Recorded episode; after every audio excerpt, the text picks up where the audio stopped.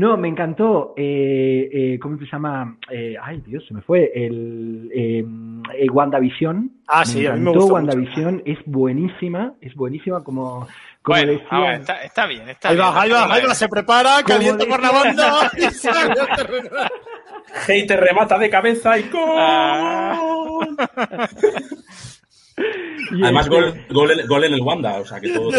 Claro, claro. joder. Del Athletic no va a meter gol en el Wanda. vamos a ver. De hecho, Wanda tiene colores rojo y blanco, no es casualidad.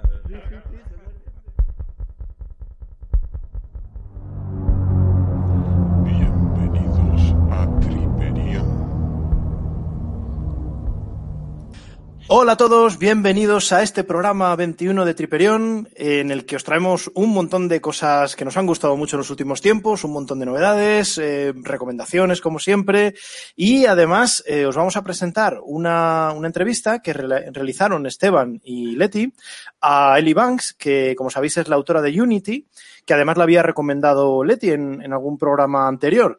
Y estamos seguros de que os va, os va a gustar esa entrevista, está muy interesante. Pero antes de nada, vamos a saludar a los miembros de Triperión, perdido por allí por el norte por las nieblas de Avalon. Borja, ¿cómo estás? Ojalá, ojalá vinieran las nieblas de Avalon. Ahora, viene, ahora estamos con el calor. el Te, calor. te veo muy luminoso por ahí, ¿eh? La calor, sí, sí, La calor. aquí no se hace la noche. bien, todo bien por aquí. Bien, bien, bien, nos alegramos.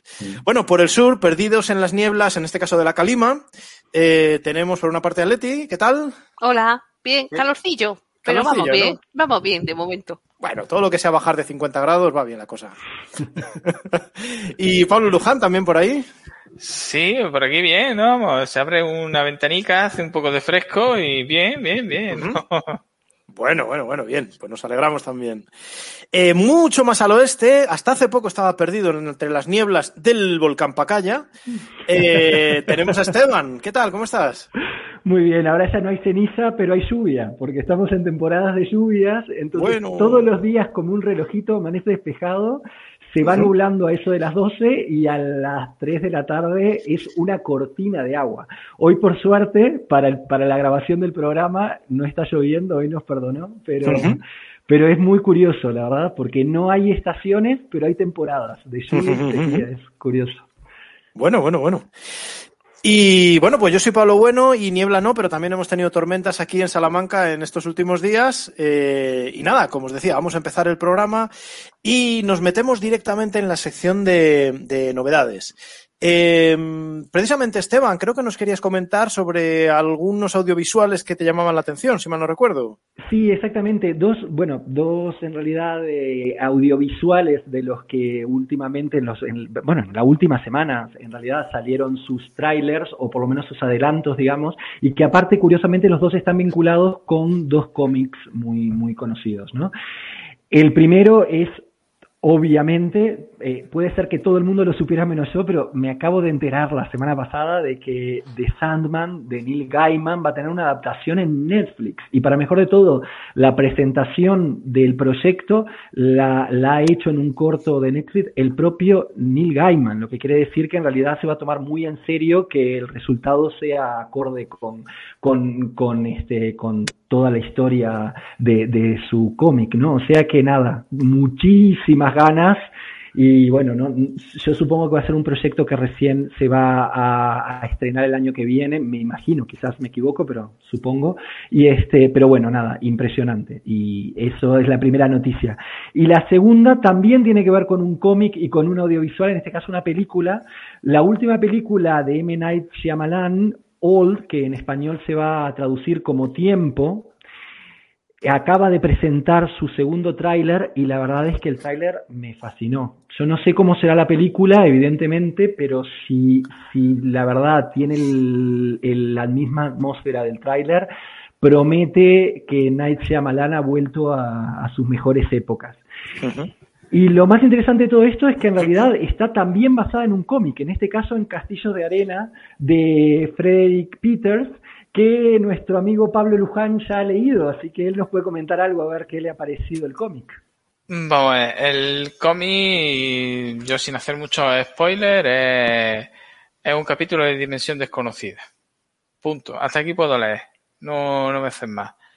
En cuanto a lo que Samalaya, no, como se llame el hombre, no vaya a poner, realmente desde el sexto sentido no he conectado con ninguna otra película. O sea, es decir, de hecho, Hombre, sí, alguna sí, ¿no? Sí, hay no, no, no, desde se- el sexto sentido y entiendo que el sexto sentido por, por cómo es. Hombre, Pero ¿has visto de alguna? ¿Has visto alguna o no? Sí, hombre, claro que sí, sí, hombre. sí, he, visto, he visto el protegido, he visto la, de- bueno, la del bosque, que podemos hablar del bosque, por favor. En fin, en fin. O la de la, esta, la de señales, o sea, no, o sea, no, hay cosas que no tienen sentido. Hombre, pero si Pero- le quitan los 10 últimos minutos está guay. Sí. Bueno, sí, vale. Eh, aceptamos barco como animal acuático. Vale, en fin, Bueno, yo, vamos a ver, sinceramente a mí el director tiene sus cosas, ¿vale? Pero no me ha terminado de convencer. Se queda siempre a media. Entonces, realmente con esta historia, si la lleva como el cómic, pues puede, puede estar interesante. Pero siendo una producción americana, me temo que al final meterán alguna cosa que no deben y ahora perder la historia. Pero ya está, hasta aquí puedo leer. Yo lo que sí, sí, veo que el- yo he leído muchos cómics de Peters. Es verdad que este en concreto no, y lo cual me ha dejado un poco confuso, porque pensaba que leído bastante. Em, pero bueno, Peters es uno de mis autores favoritos, la verdad. Eh, ya desde aquel Píldoras Azules y luego todo lo que ha ido saliendo después. Siempre es un autor a tener un ojo encima. Así que Sí, bueno, a ver qué hay, hay- hay- que decir, por cierto, de que este, este en realidad, eh, si dije en español el título de- del, del cómic, es porque está traducido al español y publicado por Astiberri. O sea, es, es un Sí, cómic lo que se puede conseguir. lo van a reeditar ahora en julio. Ah, lo Pero- editan en julio. Sí. Ah, vale, vale, bueno. Mira, otra noticia más entonces. Sí, lo que pasa es que el, sale el- título original de la novela, o sea, del, del cómic es, es, la El Castillo de misma, la Nena, Sandcastle. pero en, la, la película no se va a llamar así, se va a llamar Old. No, se va a llamar Old, exacto. Mm. Y aquí No. y en España se va a traducir como tiempo. En todo caso, es verdad que el tráiler Será- es será por angustioso y Sí, sí. tenía buena pinta. Mm. Muy bien, eh, pues Luján, creo que íbamos contigo que nos querías comentar algunas cosillas sobre premios. Bueno, sí, pues comentar que, bueno, ya han salido los premios Inotu, ¿vale? Y bueno, así como comentar, eh, bueno, tenéis en la página todos los finalistas y demás, los que, los que han ido, y sí comentar como este año de los premios Inotu, la aparición de la sección de juegos de rol, que era una cosa que otra, otras convocatorias no estaba. Y en cuanto a lo demás, pues realmente sí que echarle un ojo porque realmente hay cosas muy sorprendentes en cuanto eh, comentando entre novela novela nacional, digamos de autores nacionales, tenemos Agujeros del Sol, de Nieves Moríe, Hambriento y Cobarde, de Ángel Vallecillo, Inmóviles Noches de Juan José Díaz, Se vende almas de Sergio S. Morán, Tras esa montaña está la orilla de Bacid, en fin, por ejemplo, en el nivel nacional, quitando a Nieves Moría y Sergio Semorán, suenan nombres bastantes que, pues bueno, yo por lo menos no, la primera vez que lo he escuchado cuando han salido los nominados. No sé si algunos pasa lo mismo, no, o los tenéis en el radar ya de alguna otra cosa. Y en cuanto a novela nacio, o sea, extranjera, está Baxter de King Greenhall, Las doncellas de Óxido de Gwendolyn Kiste, que me suena que aquí hemos hablado de esa novela. Sí, la trajo Borja, si mal no la recuerdo. Sí, sí, sí, Los, los últimos días de Brian Evanson, un poco de odio de Joe Abercrombie, que creo que aquí este autor no nos gusta ninguno del podcast, ¿vale?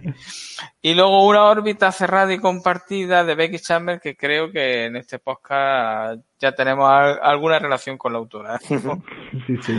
¿Vale? Alguna cerveza. algunas.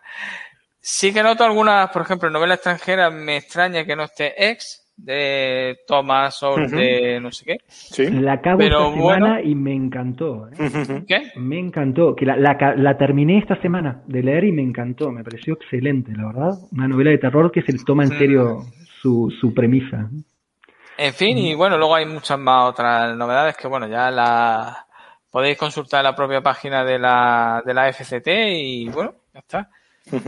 Interesante, la verdad es que uh, llevamos unos años que los premios Inotus nos sorprenden porque vemos cosas, digamos, no esperadas, ¿vale? Entonces eso, bueno, está bien, porque nos abren la mente a otra gente y a otros autores que a lo mejor no teníamos en nuestro radar. Entonces, desde ese aspecto, pues, muy interesante. Lo, positivo en ese sentido, sin duda, es que cuando alguien está nominado, lo primero que hace es ir a ver su, su libro, ¿no? Y por lo tanto, Mm. en ese sentido también, digo, es una buena forma de ir conociendo Sí. más catálogos, digamos. ¿no? La verdad, Sí, estaba, estaba echando un vistazo a las categorías que comentabas, Pablo, y en la de novela, la verdad que al final la de Sergio Morán todavía no la he leído, pero Agujeros de Sol también de Nieves Mories la tengo, la, la- precisamente la compré hace unas semanas y la tengo en, en la pila en España para cuando pueda ir para allá. Y en novela extranjera que comentabas, eh, sí, la de las doncellas de óxido, y recordáis la de los últimos días. No sé si os Sí, acordáis de aquella que os conté de los, Un de los que se- la que se cortaban los dedos y eran unos Sí, o seis o ah. cinco. Ay, ay, Sí, ay. sí, sí, De claro verdad que que, sí. que si podéis leerla, eh, que es muy chula. O sea, que- En novela corta también está la de Isa Yanis, que la tuvimos aquí, eh, la última ¿Cierto? luz de Tralia. Ah, sí. Cierto, cierto. y... Una preciosa novela corta, por cierto. Ujú.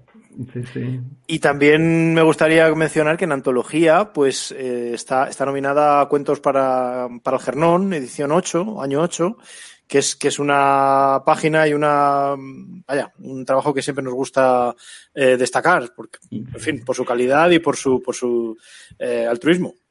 Por cierto, voy a aprovechar, voy a aprovechar para pasar un- un- una noticia que no estaba prevista, pero bueno, con traducción, con traducción de Marcheto, ¿vale? Y cómo se llama, y, y gracias en realidad a Cristina Jurado, que sí, sí, Cristina Jurado, digo bien, y a, y a la revista Supersonic, lo cierto es que ni más ni menos que en tor.com hay un relato en español traducido por Marcheto que se llama El nido de libros de Naomi Kritzer, que aparte de todo está nominado a los Hugo de este año y que es una delicia, es un cuento corto que es, que es una joyita, la verdad.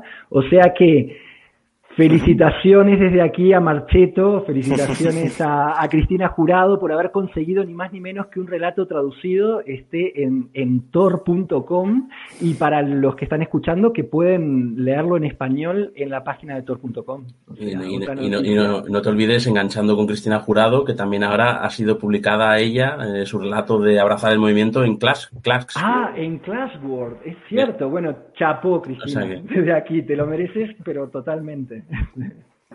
Mm, Muy bien, eh, pues Jolín, traemos la verdad que novedades que nos hacen muy felices esta, Eh. esta edición. Eh, Borja, Em, creo que no. Ah, sí, perdón. Sí, no, estaba echando un vistazo. eh, aunque no estemos, pues la mejor de las suertes para todos los de producción audiovisual, que hay unos cuantos ahí que No. conocidos. En realidad nosotros no necesitamos premios, no, no lo hacemos esto por, por el Ignotum. Si no, que, como que íbamos a estar aquí si fuera por ignotus. Si, si de verdad que se va a ganar el, el Ignotus, íbamos a estar aquí sentados. ahora. Ah, Mm. Muy bien, Borja, pues seguimos entonces. Eh, creo que Venga, nos vas a eh. hablar de otros premios. Sí, hombre, ya será por premios. Sí, En este creo que sí estábamos, de hecho.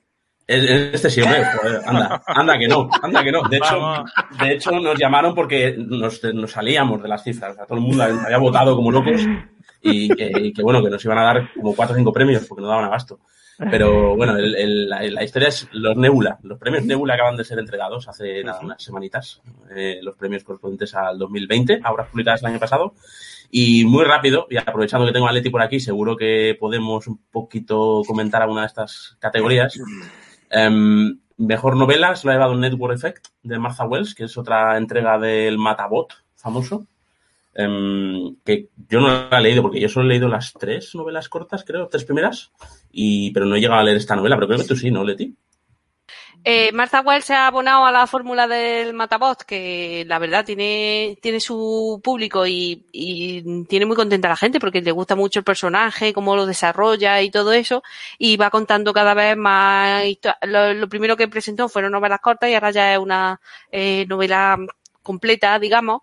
Y eh, está entretenido. Lo que pasa es que a mí el, el personaje ya me, me empieza a cansar un poco. Porque aunque mm, quien, tie- tie- como, como he dicho con anterioridad, tiene su público, pues también es que eh, resulta algunas veces eh, no sé si decir repetitivo o poco original en algunas de sus cosas, pero bueno, mm, mantiene cierto, cierto interés. Lo que pasa es que comparado con otras novelas que estaban eh, nominadas, pues me sorprende que haya ganado ella, porque estaba, por ejemplo, Piranesi, que, que tiene, que ha tenido mucha repercusión también. Pero claro, los Nebula mm, son eh, esencialmente americanos, me parece, y Susana Clark creo que es Británica. Es inglesa. Sí, es, sí es, es curioso. Te lo iba a decir exactamente, que la competencia este año ya no solo por Piranesi de Susana Clark, sino que también estaba eh, la ciudad que nos unió de Jamieson, que aunque a mí, no- bueno, ya lo comentamos aquí en el pasado, no es una novela que nos haya encantado precisamente, pero bueno, Jamieson mueve mucha gente. Y también está eh, lo que sería Gótico, en castellano, de Silvia Moreno García, que también este año lo ha petado mucho en cuanto a ventas y demás. Mm. Eh, además de novelas de Rebecca Roanhorse o de C.L. Polk, eh, de Midnight Bargain, que creo que tú la habías leído, ¿no? ¿Esta? Sí, de Midnight Falcon, pues también tiene su, su aquel. Bueno, es la típica novela de fantasía de, de que recrea la época victoriana o de la regencia del, del Reino Unido cuando pues los bailes para presentarse en sociedad y que tienes que buscar tu marido apañado y no sé qué y, y ay, me has ofendido, te doy con el guante, no sé qué, ay, nos batiremos en duelo y te mando un mensajito y no sé qué, que es un, un, un tipo de novela que tiene, tiene su gracia. Yo no me, vamos, me, me gustó cuando me la leí, tampoco es que me emocionara mucho, pero bueno, eh, me parece una novela bastante correcta. Va- A lo mejor no del mismo nivel de otras que has comentado, pero bueno, bien, está bien. Entonces, por eso, mm, a lo mejor por eso resulta aún más curioso que haya salido Martha Wells, pero yo creo que esta mujer mm, pone su lista de la compra, pero dice que es la del Matabot y gana. es la, la matalista.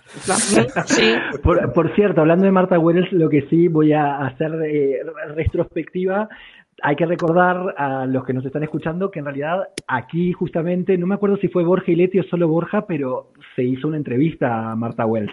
Borja le hizo una entrevista a Marta Wells Bueno. que pueden escuchar en uno de los programas previos. De, De hecho, fue, de hecho, fue el señor Pablo Luján y un servidor. Ah, mira, Sí. Pablo, ¿no? Perdón, perdón. Sí, que sí, sí, no, no. Em, mejor novela corta. En este caso se la ha llevado, en este caso, por mi parte, creo que cero sorpresas. Se la ha llevado P. Jelly Clark con Rings Out, que en castellano va a salir publicada dentro de poco por Obscura y se ha publicado ya en catalán también. Creo que se va a llamar Nuestro Canto, si no me equivoco, pero bueno, Rings Out. Eh, no sé si Leti, tú tienes. ¿La has leído esta? No, esta es que de miedo, entonces necesito un Uh. estado un estado mental específico para leerme yo novelas de miedo. Solo he visto Capirotes y Klux Klan. No he visto más, pero bueno, veremos. Em, mejor novelet, eh, que esto, novelet entiendo que es como un poco cuento, ¿no? Cuento o historia corta. Eh, Es relato largo. Relato largo, otra manera de verlo. Sí. Em, Two Truths and a Lie, eh, de Sarah Pinsker. Eh, mejor historia corta, en este caso traducción short story. Best short story, Open House on Haunted Hill, de John Wiswell. En novela para Young Adults la llevado a Wizard's Guide to Defensive Baking, de T. Kingfisher, que no sé, tú has leído varias cosas de Kingfisher. Sí, está muy bien. Me gusta. Esta, esta no la he leído, pero la verdad es que Tekken Fisher, que es el seudónimo de Úrsula Vernon, tiene una, tiene muy buena mano con las novelas de fantasía. Pero me he leído tres y bueno, eh, sorpresa, iba a hablar de ella ahora un poquito después. Así que me lo reservo. Me llama la atención que utilice el seudónimo de Tim Fisher para, de Kim Fisher para novelas tan distintas, ¿verdad? Novelas de Kim, John Adult, por un lado, y novelas de terror, por otro también, ¿no? Porque ha publicado cositas de terror con este nombre. Sí, sí. Eh, yo es que el mundo de los seudónimos es una cosa muy curiosa, porque si es por mm, proteger tu identidad, pues entonces no debería saberse que en realidad es Úrsula Vernon. O, y si es por dividir tu producción, pues no deberías mezcl- mezclar John Adult con terror. Pero si es porque te da la gana, pues mm, es muy libre de hacer lo que, le, lo que le apetezca a ella. A lo mejor tira un dado y dice, pues esta la voy a escribir como... Uy, Úrsula Vernon. Y esto va a ser no sé qué. No, En, el momento que ha sacado la carta de la baraja de si le apetece hacer lo que le dé la gana, ya todo lo demás. Ras. claro. Em, mejor eh, Dramatic Presentations le ha dado un capítulo de Good Place, la serie que terminó recientemente. Y finalmente, eh, mejor videojuego, bueno, mejor em, guion de videojuego, digamos, que sería para Hades, que no sé si lo habéis jugado. Yo lo Yo probé. no, yo no, no lo he probado todavía. Yo He tampoco. oído hablar mucho de él, pero no lo he probado. Es que Yo- los roguelike Me cuesta mucho, es que están todo el rato matándote. Pero si yo lo que quiero es avanzar, deja de matarme, por favor. Pero no, no. Sí que debía tener un rollo narrativo curioso, ¿eh? Porque cada vez que mm, te mataban, hablabas con tu padre, eh, el señor del Hades, y había ahí sus historias, pero a mí tampoco me terminó de enganchar, la verdad. No era, no era mi estilo de juego tampoco. Hmm. Eso ya le pasaba a Luke Skywalker también. Cada vez que le mataba, que quería matar, pues, aparece su padre. en fin. Vale, muy bien. Eso. Pues yo os voy a comentar un par de cosillas que me han llamado la atención. Una es que se ha anunciado hace, bueno, hace ya unas semanas, en el momento en que estábamos grabando esto, eh, que se va a hacer un reboot de los, de, de Highlander, que para nosotros es Los Inmortales, que os acordaréis todos los que estamos aquí porque somos ya un poco viejunos. Eh, y, eh, bueno, pues, conocéis la, la serie, los inmortales son unos, unos, entre comillas, seres humanos que no podían, vamos, vivían eternamente, se recuperaban de, de sus heridas, a menos que los decapitaran. Y, y fueron películas muy, muy, muy notorias de los años 80, ¿no? Eh, el, el proyecto todavía está en una fase muy temprana, pero eh, ya, ya tiene director, que va a ser el de las películas de John Wick. Eh, el estudio encargado es Lionsgate y se ha anunciado hace poco, que quizás por lo que se le ha dado un poco más de bombo, que Henry Cavill eh, va a ser probablemente este inmortal.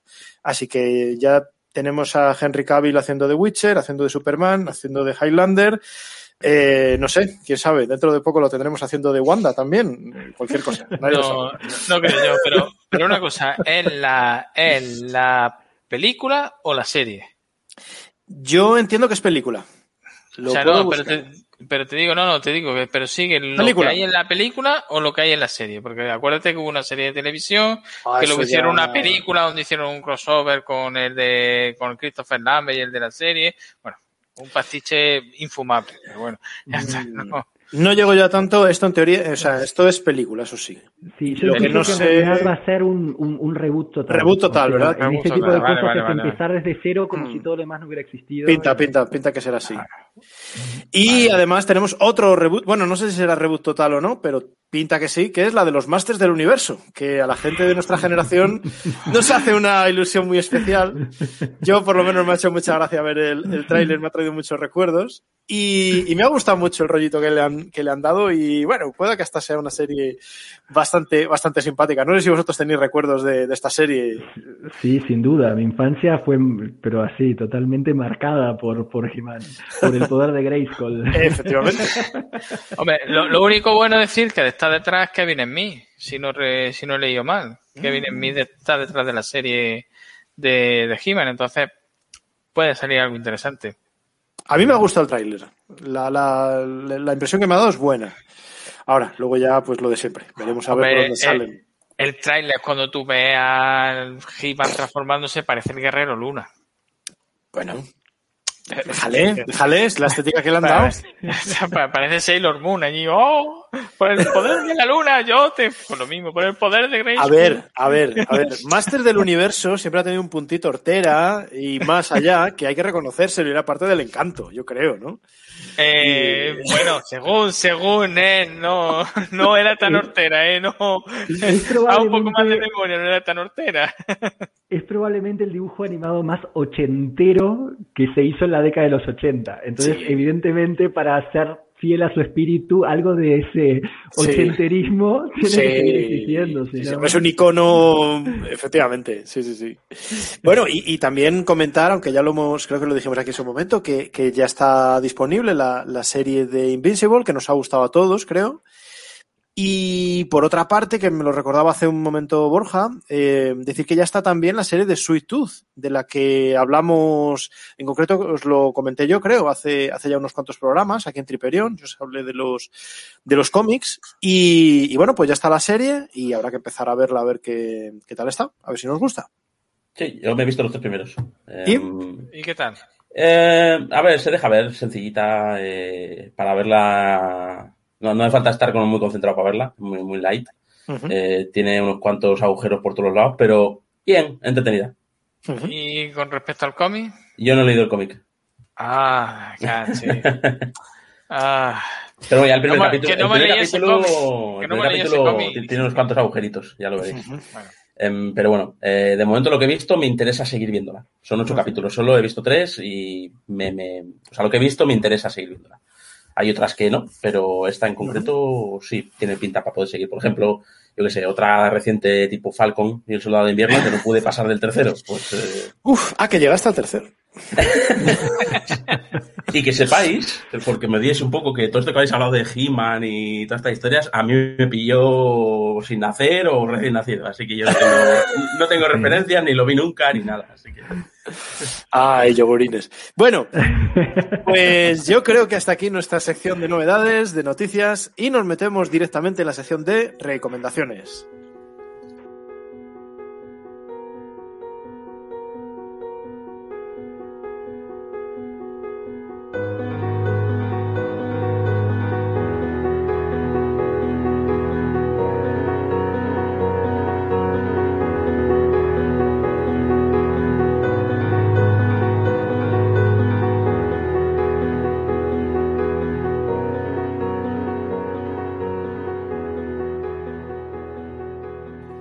Pues ya estamos aquí otra vez y vamos a empezar la sección de recomendaciones con Leti. Cuéntanos qué nos traes hoy. Eh, bueno, pues voy a hablar de una novela de un autor que hemos mencionado antes porque ha sido ganador de, del Nebula, que es P. Jelly Clark, y quería hablar de su novela a, Master of Jin, que mm, es la primera novela situada en este universo, pero mm, que ya había eh, en el que ya había publicado con anterioridad pues novelas cortas y relatos y demás. Eh, es, un, es una novela muy interesante porque la verdad es que el mundo que, han, que ha creado es súper atractivo. Eh, en un, está situada a principios del siglo XIX, no, perdón, del siglo XX, antes de la Gran Guerra en su momento, de la Primera Guerra Mundial, pero ha habido, hace 50 años apareció eh, de repente volvieron a tener poder los Jin y, apareció la magia en el mundo y demás. Y entonces lo que se ha lo que ha cambiado, entre otras cosas, es que Egipto se ha convertido en una superpotencia. Entonces, pues, en este país, para controlar el tema de la magia, de los genios y todo eso, pues se ha creado un ministerio que mm, investiga estas cosas, controla a los Jin, a los Devas, a todo lo que sea y el, misterio de- del libro, el hilo conductor del libro es que a- eh, aparecen asesinados una serie de miembros de una secta que estudiaba eh, a la persona que liberó mm, a estos jin. Y lo que más interesante resulta del libro es la creación de estos, de este mundo y cómo va exponiendo las cosas, pero hay otros temas que son de rabiosa actualidad, pero que el autor mm, los va introduciendo en este, en este mundo alternativo para, como el racismo, la homofobia, eh, de una forma muy, muy atractiva. Entonces yo creo que es un libro bastante recomendable. Ha salido ya en Estados Unidos, creo que en el Reino Unido sale a mediados de agosto, también está disponible en audiolibro y yo lo recomiendo sinceramente. Aunque creo que, aunque sea de lectura independiente, creo que merece la pena leer los relatos anteriores y las novelas, porque, eh, perdón, novelas cortas, porque mm, ya vamos conociendo un poco más del mundo y vamos mm, haciendo conexiones con los personajes y todo eso. Entonces yo creo que, que merece la pena empezar por el principio, como quien dice, y luego disfrutar de la novela aún más. Muy bien, Leti, pues, pues muy interesante. Eh, no sé si queréis comentar alguna, alguna cosilla. Bueno, yo voy a explayarme un poco más tarde, un poquito sobre, no sé si, sobre la maldición del tranvía 015, que es otra novela del mismo universo. Y tengo, tengo curiosidad por ver si son los mismos personajes de la del tranvía, son la pareja de investigadores o no. Pues- No, hacen, hacen una aparición, pero no son los mismos. Aquí la protagonista, la protagonista, perdón, es Fatma. Que Ella era la protagonista de la primerísima historia corta, ¿no? De todo sí, esto. Sí, Hace- Fatma, Fatma es una agente de la, de este ministerio que he dicho, pero bueno, tiene la peculiaridad su- por lo primero que llama la atención cuando lo conoces es su forma de vestir porque va vestida como un gentleman, como un dandy. O sea, va con su corbata, su mm, bastón de, para caminar, sus escarpines, su chaqueta.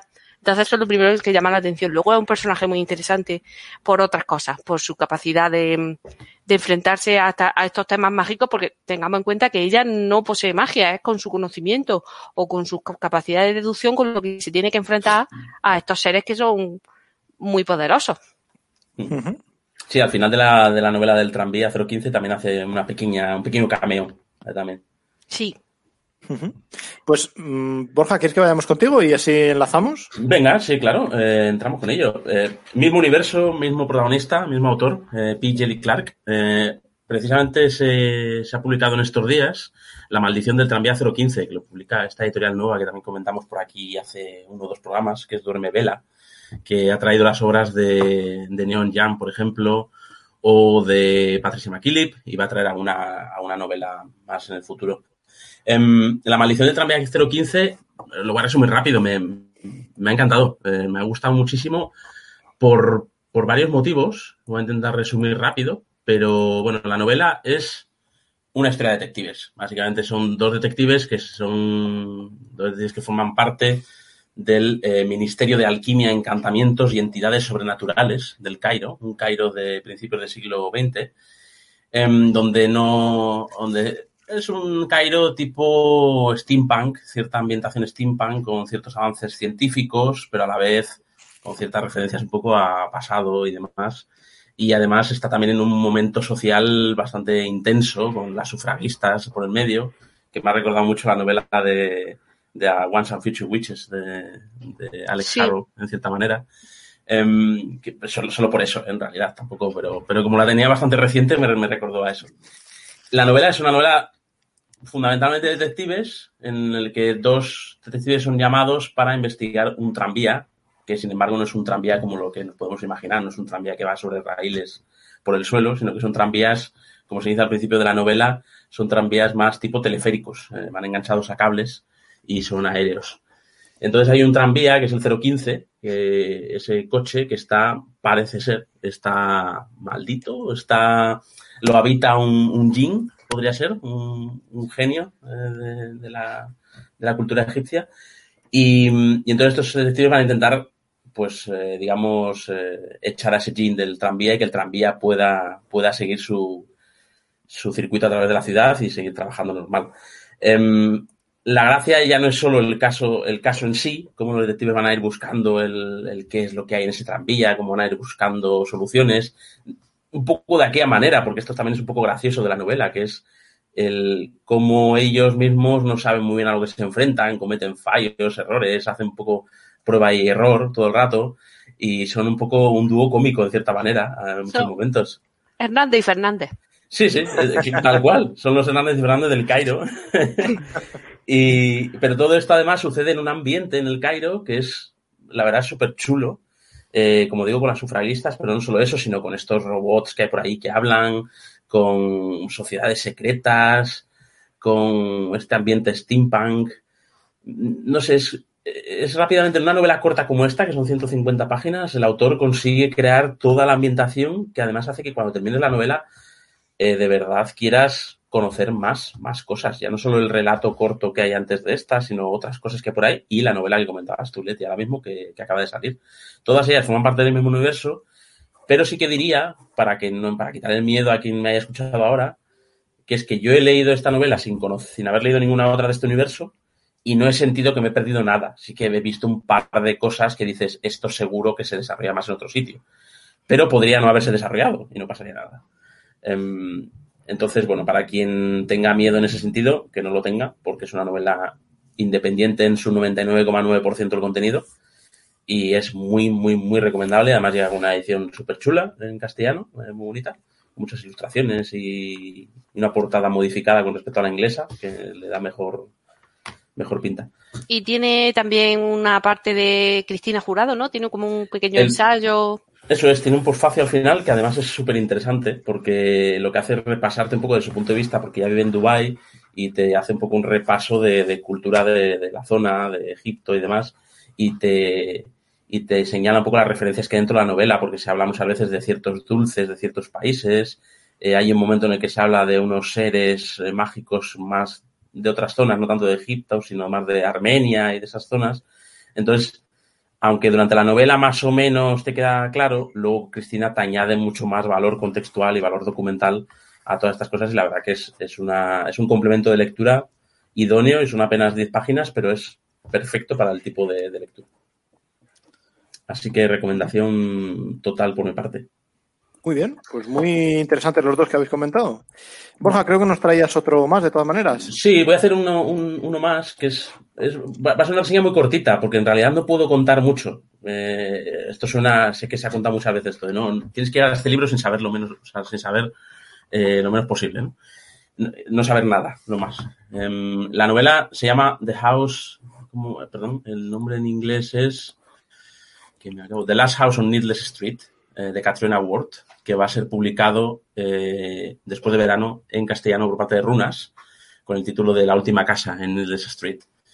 Y es una novela que además en inglés ha pegado, ha sonado mucho. Ah, la verdad que tanto a nivel de librerías la ha visto mucho circular y a nivel de reseñas ha publicado mucho. Esto es una novela que os voy a hacer un símil en cuanto a qué os podéis enfrentar en cuanto al misterio que hay aquí. Y es, no os acordáis de la novela de Sarah Pinborough, que se llama Detrás de sus ojos Ah, sí. que siempre se decía, es que no te- tienes que intentar llegar sin saber nada, porque hay ciertos giros que son muy locos. Bueno, en el caso de detrás de sus ojos hay un giro que es muy loco. En el caso de esta hay varios, eh, que hace que cuanto menos sepas es mucho mejor. Eh, La, no- la novela, el punto de partida es, es hiper sencillo. El título es La última casa en Needless Street y efectivamente es una casa donde vive un personaje junto a su hija y a su gato. La casa está completamente llena de maderas, cubriendo las ventanas y la puerta para que no se vea de fuera nada de lo que hay dentro. Y este hombre, bueno, pues en su jardín de atrás, pues tiene ahí alimentos para pájaros y demás. Y en la casa de enfrente, al otro lado de la calle, vive una mujer que sospecha que ese hombre puede tener algo que ver con un suceso de su pasado. La novela se cuenta de cuatro puntos de vista, que es el, el tipo este que te decía, la hija, el gato, que también aporta su punto de vista. Esto para quien tenga gato en casa es importante porque el punto de vista del gato es seguramente el más divertido por un lado, enigmático por otro y muy revelador en ciertos momentos. Y luego hay ciertos puntos salpicados de la protagonista que vive al otro lado de la calle. En el fondo de todo esto lo que hay es un suceso que ocurrió varios años atrás, que es una niña pues que desapareció. Eh, y desapareció de un, mientras estaba con los padres bañándose en un lago y eh, nunca se la encontró. Entonces, detrás de este suceso eh, van a suceder cosas con estos personajes que he dicho. Pero como digo, esto que he contado son las 10 primeras páginas y no quiero contar absolutamente nada más. Solo deciros que es una novela muy chula, muy de estas que te retuerce, es un poco thriller psicológico, más que novela fantástica, casi diría. Eh, de hecho, yo creo que en estantería seguramente irá más al nivel de thriller psicológico, ya por lo que he visto aquí en Reino Unido, más que a la parte de ciencia ficción. Em, pero es una de esas que te deja bastante loco, eh, sobre todo en mitad de, bueno, el primer tercio parece una novela normal, pero luego empiezan a pasar ciertas cosas y empiezas a ver ciertos comportamientos de los personajes que dices, ¿qué coño está pasando aquí? Y ya está. Y me, estoy, mucho. me estoy alargando, pero deciros que eso, que tiene muchos giros muy locos eh, y muchas sorpresas y nada será lo que parece. Y eso está muy Eso suena blurb. Sí, Chan, sí. chan, chan. Oye, una pregunta, Borja. ¿Es muy del estilo a Stuart Turton? Eh, no, no, Stuart Tarton te presenta un. Es más un caso muy Agatha Christie, muy Sherlock Holmes. Es un caso evidente de buscar. Tal. Esta- esto no, aunque he dicho al principio que tiene que ver con una niña desaparecida y tal, Sí, sí, no. el el objetivo de la novela no es resolver el caso. Vale, vale, vale. Muy bien. Pues Esteban, vamos contigo, si te parece.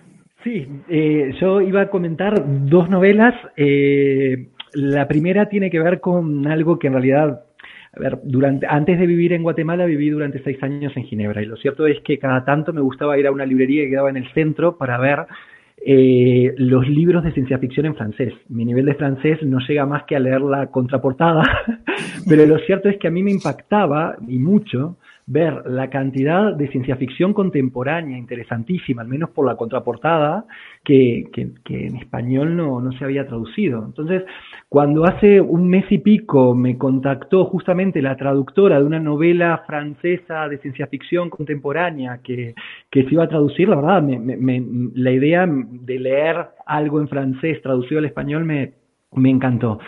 Pero lo cierto es que no solamente me encantó la idea, me encantó la novela. Entonces es la que es la primera recomendación. La novela que ya está publicada se llama Outsphere de, de Guy Roger Dubert, espero haberlo dicho bien en francés. Y este, eh, la traductora, por cierto, es Victoria Plaza Ponce. Y la historia voy a contar, digo, a ver, habría que contar muchísimo, pero voy a intentar reducirlo a lo máximo posible, como lo que hice en el, en el, en, el blog cuando hablé de ella. La idea es esta. El Arca es la primera nave interplanetaria diseñada por la humanidad eh, y al inicio de la novela está llegando al planeta Edén, tras 80 años de viaje en los cuales toda su tripulación estaba en animación suspendida. ¿Vale? Y bueno, y en teoría este planeta Edén solo albergaría vida vegetal, pero obviamente, porque si no, no habría novela, esto es solo en teoría y este planeta Edén no es tan edénico como parece, ¿no? Y aquí la primera parte de la novela es muy interesante porque nos hace una trampa a los lectores para, para plantear la idea central de la novela, que es esta. Los primeros en salir de la animación suspendida son militares, pero no solamente militares, son todos hombres. Y aparte, uno de los primeros descubrimientos que tienen en el planeta es que hay una, una sociedad alienígena inteligente, aunque no tan desarrollada tecnológicamente como eh, la humana, y por lo tanto lo consideran como aborígenes, digamos, este, como, no sé, como, como los aborígenes de América cuando llegaron los españoles, ¿me explico? Entonces el planteo, obviamente, hay que decir que la tierra que dejan atrás es una tierra, el, planeta Tierra está devastado y por lo tanto Edén era como una segunda oportunidad. Por lo tanto, una vez que llegan ahí, no es, uy, está, está habitada por una civilización relativamente inteligente, vamos a dejarlos en paz. No, no hay más remedio que, eh, que, que, establecerse en ese planeta, ¿no? Pero la forma en que lo plantean es como una colonización ante unas tribus indígenas, digamos, ¿no? Entonces, claro, esto te plantea en realidad eh, eh, la típica ciencia ficción militarista, digamos, de, de conquista de territorio inexplorado. Pero al final, cuando tú ya más o menos piensas que la novela va por ahí, al final de esa primera parte, y por eso no estoy quemando nada, llega una segunda nave, unos pocos meses después de la primera, que se llama Utopía, que salió de la Tierra también, salió 60 años después de ellos, pero llegó en, en 20 años, para que vean el avance tecnológico que tienen, y no solamente eso, los habitantes, los ocupantes, perdón, tripulantes de esa nave, son humanos, sí, pero son un, un unos humanos desarrollados genéticamente de forma tal que ellos, que se llaman a sí mismos los atlantes, se consideran muchísimo más avanzados que los terrícolas del arca. Por lo tanto, en realidad, para ellos los primitivos, los aborígenes, digamos, son los, los terráqueos del arca, ¿no? Entonces, esa misma visión con la que observaban, digamos, casi paternalistamente a, la sociedad de aborigen de, este planeta, la encuentran reflejada en esta otra nave, ¿no? Y aparte, eh, aparte, estos atlantes tienen otra característica muy interesante, que tienen una especie de mente, bueno, sin especie, tienen una mente colmena en la cual todas sus mentes están conectadas y aparte se sincronizan. O sea, cuando ellos eh, van a un lugar donde no están conectados con el resto de la mente colmena, una vez que vuelven a estar en contacto con ellos, sincronizan toda la información para que la mente colmena reciba la información que ellos han copilado y ellos reciban la información de la mente colmena. Entonces, este es el, digamos, el punto de partida, pero claro, ellos bajan a este den. Y cuando bajan este den empiezan a suceder mil cosas. Para empezar, este, ¿cómo se llama? Eh, hay virus mortales. Hay especies alienígenas incluso más mortales que los virus. Hay un fenómeno de combustión espontánea que no se explica. Hay conspiraciones políticas. Hay suspicacias entre los terrícolas de las diferentes naves. Y para rematarlo, descubre que, resulta que descubren este, yacimientos arqueológicos con restos de civilizaciones alienígenas tecnológicamente muy avanzadas. Entonces, claro, eh, se te plantea en realidad de repente un escenario gigantesco que lo interesantísimo de la novela es la forma en que lo maneja. Resulta que tiene muchos personajes en muchos escenarios y con situaciones que se va, digo, con diferentes, eh, eh, digamos, situaciones que tienen que enfrentar y la forma en que la presenta es a través de unos capítulos muy cortitos que van saltando de un protagonista a otro y de una situación a otra.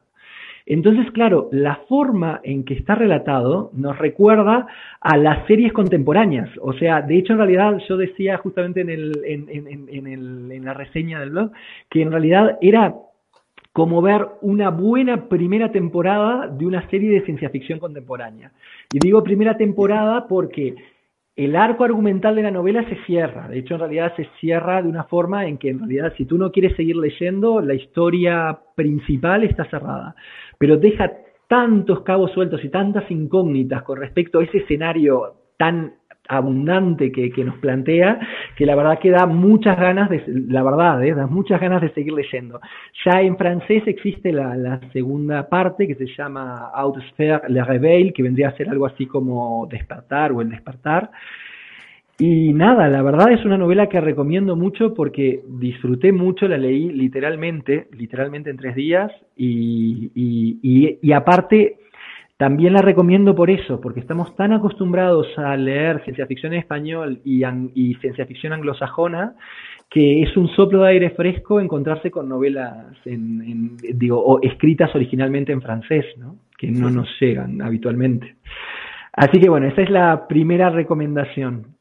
Y la segunda recomendación, en realidad, voy a hacer una presentación y después la comentamos entre todos porque en realidad la, hemos leído todos ahí en, en Triperión y es Sabio Idiota de Ricardo Montesinos, que, acaba de publicar hace nada Insólita Editorial. Lo primero que hay que decir con respecto a este libro, más que novela, es que en realidad es un fix-up construido por tres relatos y una novela corta. Y lo siguiente que hay que decir para presentarla, porque hay muchas cosas que contar, pero es que, digamos que juega en los límites del, del steampunk. O sea, ¿por qué digo que juega en los límites del, steampunk? Bueno, porque para empezar hablemos del escenario. La ciudad de Oldenburg, que es Oldenburg, perdón, que es el escenario donde se desarrolla básicamente la historia, tiene reminiscencias del Imperio austrohúngaro, ya sea en las descripciones que hace de la ciudad como en una cantidad de eh, germanismos incluidos en la historia. Pero más que ser una versión steampunk de, de, ese imperio austrohúngaro, en el sentido de que, eh, digamos, presenta desarrollos tecnológicos, eh, digo, eh, más avanzados que lo que era el mundo del siglo XIX, pero con una mirada, digamos, muy positivista, digamos, ¿no? Muy positiva y muy, muy colorista con respecto a ese entorno. Más que eso, lo que nos plantea es una versión alternativa de ese imperio austrohúngaro. ¿Y por qué lo digo? Porque en efecto, ciertos procesos históricos, como una, la una revolución que él denomina colectivista en vez de bueno, la revolución que ya todos conocemos del principio del siglo XX, este, y ciertos avances tecnológicos, las máquinas calculadoras que vendrían a ser algo así como las máquinas diferenciales y analíticas de Babbage y de Ada Lovelace, pero construidas, sí que se adelantan décadas a su, a su tiempo. Pero lo cierto es que lo interesante de la novela es que lo que nos plantea es que el hecho de que se hayan adelantado décadas, no significa necesariamente que eso va a llevar a una sociedad más avanzada tecnológicamente y con una justicia social mucho mejor. No, el que las, se adelanten esos procesos presenta una sociedad distinta. Y, este, y esto también, eh, por eso mismo digo que es una sociedad alternativa más que steampunk, propiamente dicha. ¿no? Y lo otro, con lo que también juega en los límites, es con los personajes, sobre todo en la primera y en la segunda parte de la... De la mm, ¿cómo se llama? Del, en la, perdón, en el primer relato y en, y en la novela corta, que es este Sabio Idiota, los personajes son los típicos personajes pulp de, digamos, del steampunk, propios de una novela de aventuras, sin embargo se los enfrenta a la crudeza de lo que fue el capitalismo salvaje del siglo XIX, ¿no? Y entonces, digo, esos contrastes hacen que la obra sea realmente muy original. Y los otros dos puntos que, que, quiero tocar, el primero es la presencia de las matemáticas y de ciertos temas matemáticos que hay que aclarar, por cierto, que, que, en la presentación del libro Montesinos comentó que en realidad tuvo ayudita de eh, Elías Combarro, alguien que por aquí todos conocemos. Este, pues nada, la presencia de estos elementos matemáticos y sus explicaciones en el libro la vinculan también con la ciencia ficción hard, ¿no? Este, y ese toque también es muy original.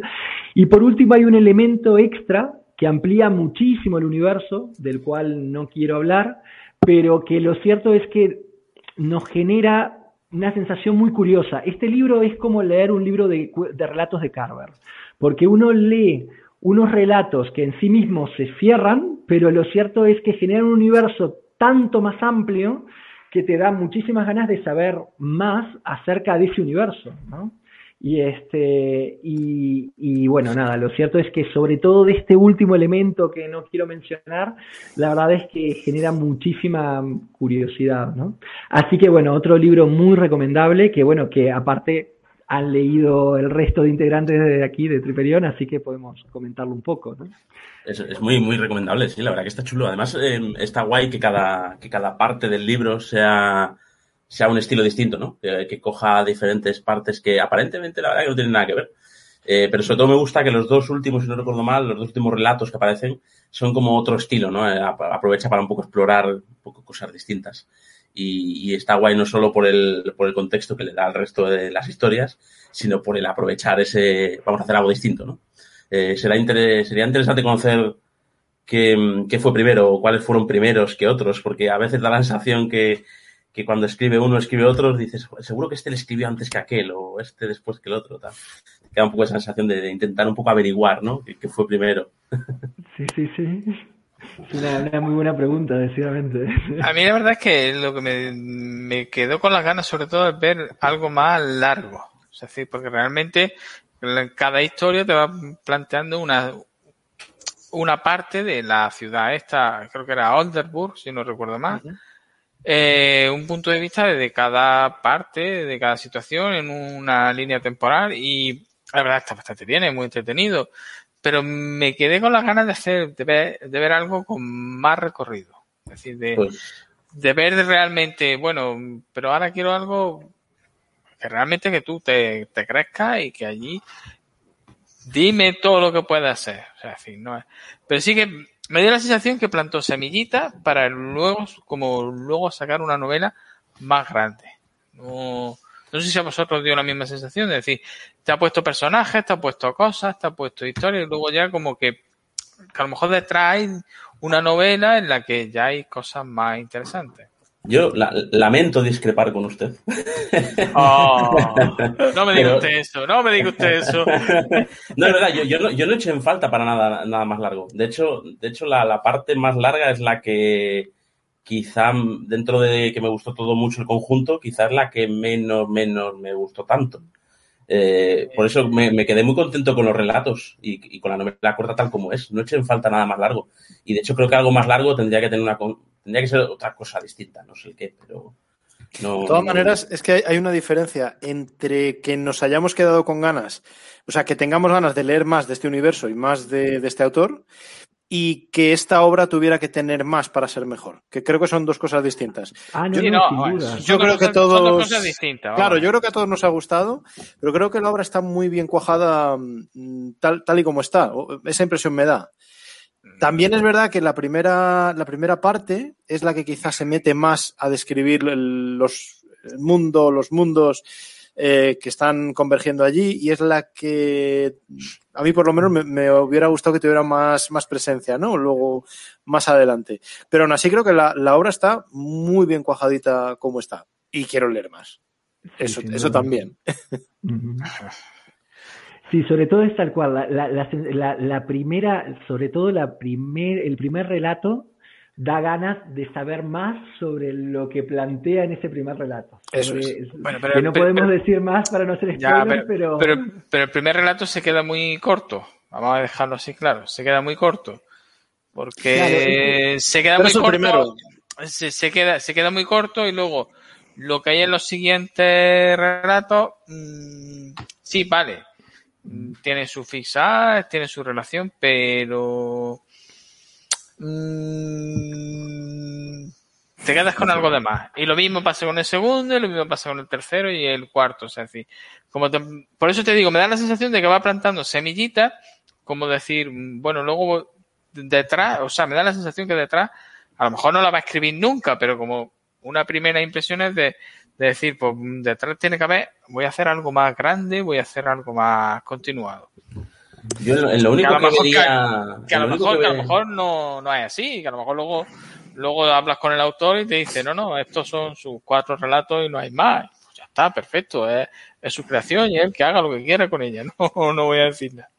Yo lo único que vería el sentido de hacer algo más largo quizás es por desarrollar la parte matemática, en cierta manera, que, que se planta, como tú dices, ciertas cosas.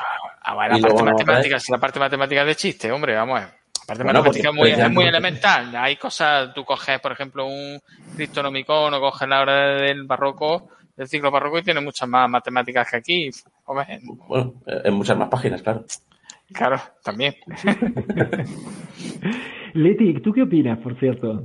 Bueno, yo no tengo muy claro que es mm, la parte que dice que de que sea fix up, porque sí que están eh, em, relacionados, pero yo te- entendía que un fix up era que se creaba un hilo conductor que hacía como novelizar una serie de aportaciones de relatos, de cuentos, a, eh, pa- para unirlo. Entonces, no lo hubiera yo definido como fix up, pero a lo mejor soy yo la que tiene confundida la definición. Es que en realidad eso, eso es todo un tema. No podemos hablar nada de esto porque es un, porque sería un spoiler. Eh, lo- pero sí es un fix up. Lo que pasa es que para hablar por qué es un fix up, eh, es- estamos haciendo el peor spoiler posible. Entonces, pero, pero, pero- Tendríamos, Vale. que, tendríamos que ir con los compañeros de Neonostromo a un videoblog, que ten- un video podcast que tenía, un videocast, para hablar Ah, de esto. sí, sí, sí, es- El club de del la spoiler. Spoiler club, totalmente. sí, sí, sí. Bueno, pues aparte, aparte de eso, a mí me ha gustado mucho. Lo lo que pasa es que, bueno, a mí me gusta cómo escribe Ricardo Montesino. Entonces, eh, por ahí ya me tenía, ya me tenía bastante, bastante ganas. Y, y me, llama la atención la parte, habláis mucho de la parte matemática, pero sobre todo es que es una forma de interpretar la informática, eh, con su representación matemática, ¿no? Es una forma de plantear cómo funciona los algoritmos que se utilizan en, en PGP, por ejemplo, para la, la encriptación y todo eso, desde su fundamento mate- matemático. Y entonces, pues claro, enlaza con, con lo que tú has mencionado antes de la máquina analítica de, de Babbage y las mm, programaciones, que es curioso, ¿no? Porque hablan de la programación, de cómo están programados algunos de los elementos que aparecen y es mediante tarjetas perforadas y hablan de bucles infinitos. Entonces me gusta cómo se relaciona esa parte de matemática con la informática. Pues claro, es de formación profesional, como si yo hubiera estudiado informática, pero no tiene nada que ver con esto, porque luego ejercer no he ejercido nunca. Eh, entonces esa parte también me gusta, pero lo que más me llama la atención es la parte de mm, reivindicación social, porque creo que es mm, muy acertada. Eh, es un mundo alternativo, por lo que habéis comentado antes, de que se creó, eh, bueno, de que hubo mm, desarrollos tecnológicos que permitieron eh, el avance de la sociedad, pero me gusta mucho porque lo que podría haber sido una utopía no lo es.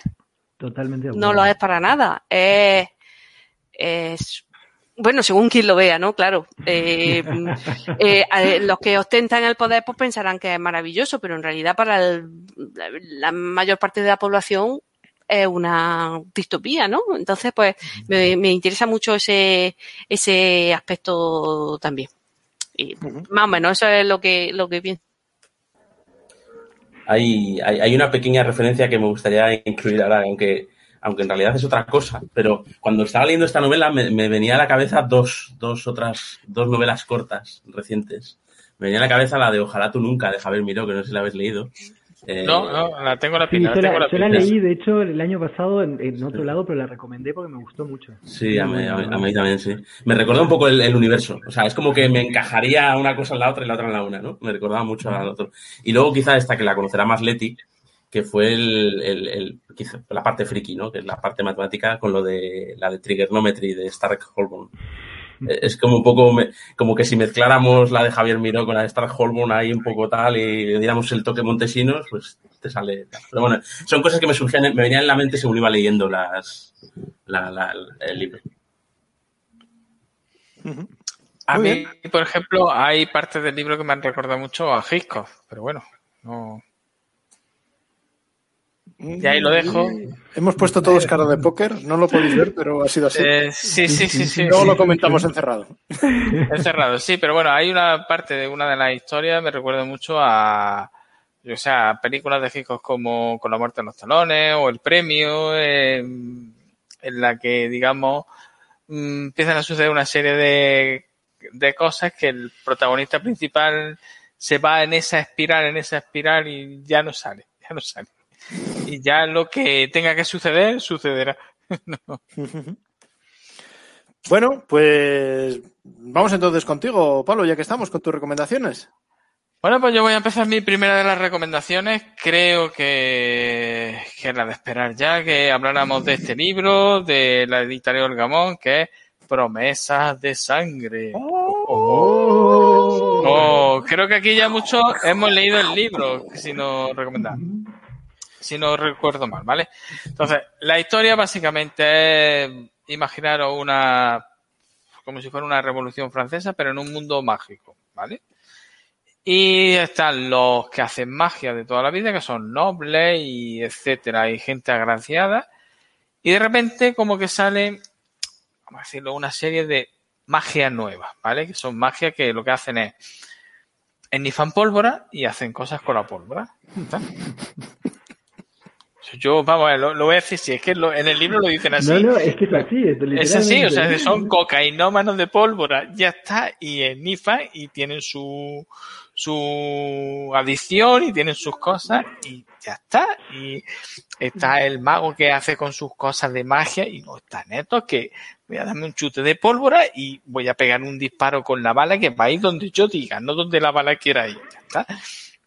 Y ya está. Y entonces eso es una historia, digamos, en la que vamos a decir una pseudo revolución francesa en un mundo fantástico y todo empieza con eso.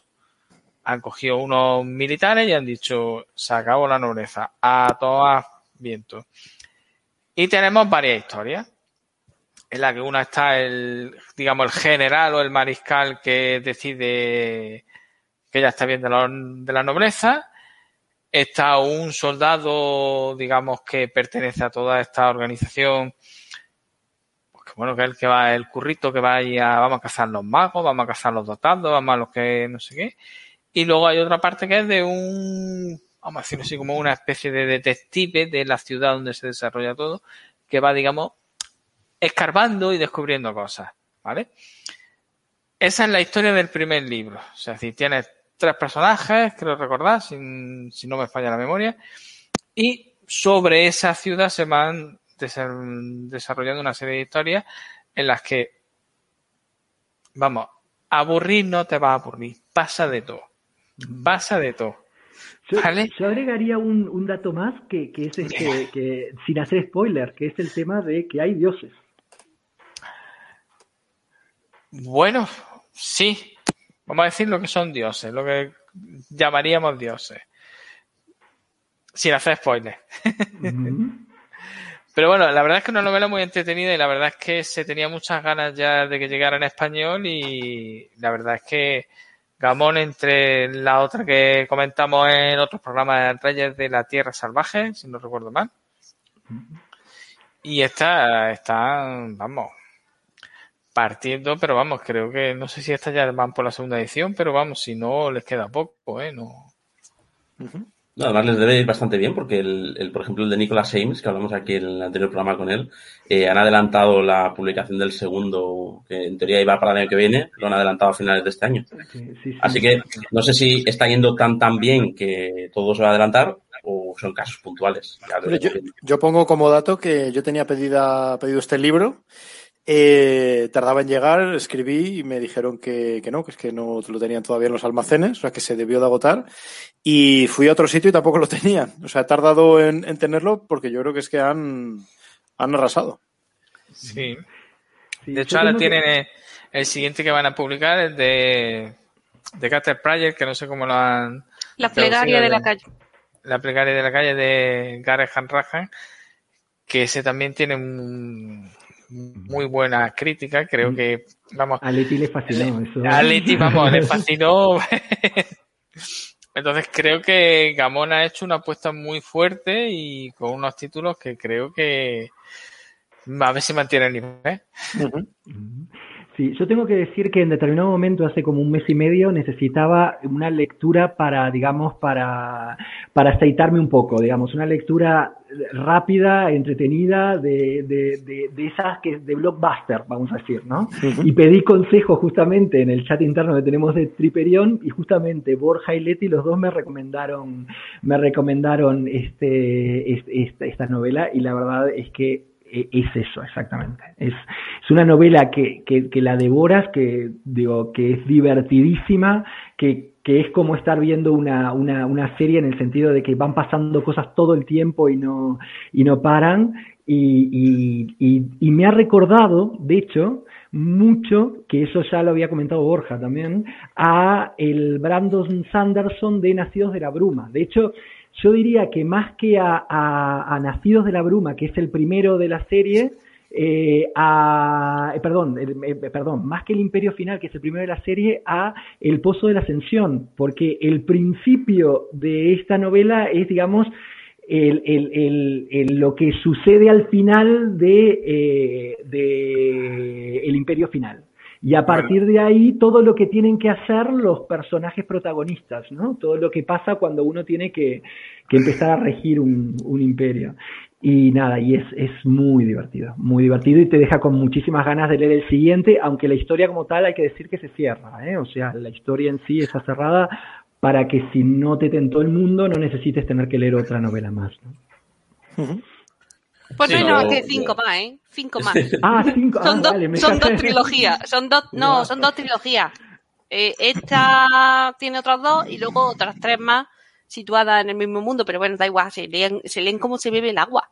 Sí, no sí, importa, que escriba todo lo que le dé la gana. Bueno, Bueno, y, luego, ya- y luego están las novelitas cortas. Sí, También- también tiene bastantes novelas cortas donde va profundizando en algunos de los personajes. Pues mm, hay una que habla de Tamas cuando era más joven, otra de Daniel cuando hace una de sus trabajos como espía, y luego de otros personajes que salen más adelante, como el lancero loco Ben, pues también tiene otras. O sea, eh, Está, está muy bien, es un universo muy bien pensado. Lo que pasa es que me parece que Brian McClellan ya le ha dado carpetazo porque ahora está con otro, con otra eh, novela fantástica sobre mm, sopladores de vidrio.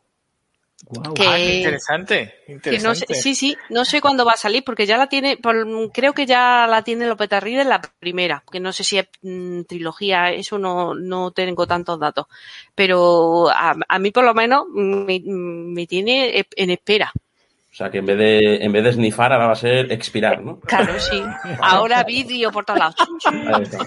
Este ha visto forjado a fuego, no, ¿cómo se llamaba? Blowing. Blown, blown away, blown away. Blown away, o cómo se llama, y he dicho, esto, esto lo pongo yo aquí con un poquillo de fantasía y lo peto. Y, y seguramente te salga bien, porque, bueno, por lo menos mm, salís, eh, su- sonar suena muy interesante. Mm. Y además es un autor que también eh, ha, eh, ha publicado fantasía urbana con su con sus novelas de Uncanny Collateral y la siguiente que ahora mismo no me acuerdo cómo se llama, que también está muy chula. O sea, es que me, mm, escribe, que dice eh, Esteban, lo define como blockbuster. Pues sí, pero bueno, mm, ¿qué más da? No, no, Si está muy entretenido. No, en, en Claro, cierto no, no, sentido es, el- ¿eh? es el, claro, claro, no, es el, es el Sanderson sin turra. Cierto, cierto, cierto, es verdad. Es, es, es el Sanderson quitando, quitando, toda la paja. O sea, quitas toda la paja de las tochales que saca Sanderson y te sale un libro muy bueno de, de Brian McKellan. Pues eso, eso hace McKellan. Es, en vez de irse por las nubes con mil mierdas, pues venga, pues al, al grano. No, y es un libro que lo disfruté también mucho. Además, la- me encanta que las tramas que hay, que hay como tres grandes tramas a la vez, eh, son muy distintas entre sí. Hay como una que es más detectivesca, otra que es más, eh, digamos, palaciega, y otra que es más de fantasía épica casi, ¿no? Podríamos decir. Sí, Es, sí. que es, es la rueda del tiempo, casi, parece aquello. Ah, Muy bien. Pues yo le tengo muchas ganas también. Nos pondremos ahí cuanto antes. Bueno, pues vamos ahora os- con unas eh, recomendaciones que os quiero hacer yo. Eh, en concreto voy a hablar brevemente de dos novelas eh, juveniles que he leído hace poco y que quería comentar aquí, aunque con algunos matices. Em, una cosa que me llama la atención es que ambas tienen eh, algunos puntos en común, como vais a ver, aunque la ambientación es totalmente distinta. Eh, ambas son, presentan un primer número autoconclusivo, es decir, que luego mm, tienen más, más números, es una saga. Ambas son de esto que llamamos eh, novela juvenil. Eh, y una cosa que me hace mucha gracia es que ambas recuerdan poderosamente a, otras sagas eh, muy famosas y mm, probablemente más potentes y de las que también hemos hablado aquí en algún momento. La primera de la que os quería comentar, que quería comentar con vosotros, es La Torre, de Daniel O'Malley, que forma parte de la saga Los archivos de- del Che Kuai. Eh, publicada por Nocturna y traducida además por Manuel de los Reyes, que siempre es una, una garantía. Eh, entonces, a ver, si yo os comento que el, el- mundo que tenemos aquí es está ubicado en eh, una mm, organización secreta británica que se encarga de proteger a, bueno, en este caso a Reino Unido, pero en realidad a todo el mundo, de amenazas sobrenaturales, eh, probablemente nos recuerde a una saga de Charles Stross que todos conocemos y que yo creo que muchos hemos leído, ¿no? Los, los expedientes de la, de la lavandería, ¿no? Eh, bueno, en, en, este caso, aunque el punto de partida es similar, el, el ambiente es bastante, bastante distinto, ¿no? Eh, la novela comienza con una protagonista que ha perdido totalmente la memoria y en el momento en el que abre los ojos eh, se encuentra con una serie de agentes o de guardias a su alrededor muertos. Eh, no sabe qué hace ahí, no sabe quién es, no sabe cómo se llama, no recuerda prácticamente nada. Y por fortuna encuentra una carta en el bolsillo de la chaqueta que lleva en el que su yo anterior le, le explica una serie de cosas, ¿no? Además, este yo anterior, eh, pues es eh, planificador hasta lo obsesivo y lo tiene todo perfectamente medido, perfectamente controlado para hacer saber a, a este yo del presente qué está pasando o ayudarla, ¿no? Eh, es, es, es, interesante que la, la novela eh, tiene unos, unos eh, flashbacks muy, muy eh, continuos, muy frecuentes, en los que se nos muestra, pues, se nos amplía el, escenario de lo que de lo que está sucediendo y se nos, da, se nos dan pistas sobre lo que eh, sobre el misterio que, que, que, intenta desentrañar esta, esta protagonista, ¿no? Eh, esta, esta, sociedad secreta que decimos, ¿no? El, el Chequai, el, la mayoría de los, bueno, todos los que forman parte de lo que se llama el tablero tienen poderes especiales, ¿no? Poderes. Eh, en concreto, ella es una torre y que es un cargo muy elevado dentro de la organización. Cada uno, evidentemente, tiene, tiene eh, un, un nombre de una pieza de ajedrez y todos tienen poderes, aunque la organización es mucho más amplia y hay otras muchas personas que, aunque no tienen poderes, sí que han tenido una formación exquisita, súper cuidada y algunos son pues, pues muy capaces de, de, desenvolverse en situaciones muy peligrosas, ¿no? Eh, me ha gustado mucho el mundo, me ha gustado mucho las descripciones de los poderes, algunos son muy chulos, otros son muy estrambóticos, otros son eh, bueno, una, una ida de pelota. Eh, y me ha gustado mucho algunos de los enemigos que aparecen, particularmente los que bueno, acaban siendo más protagonistas. Eh, y me gusta que las, las, amenazas a las que se, se enfrentan eh, desde Chequai, pues eh, son muy variadas, ¿no? Desde, desde eh, eventos demoníacos hasta científicos locos, en fin, un poco, un poco de todo, ¿no? Le veo, sin embargo, ciertos problemas, ¿no? Eh, y luego daré paso a Esteban, que, que la ha leído también y seguro que, que, podemos debatir un poquillo.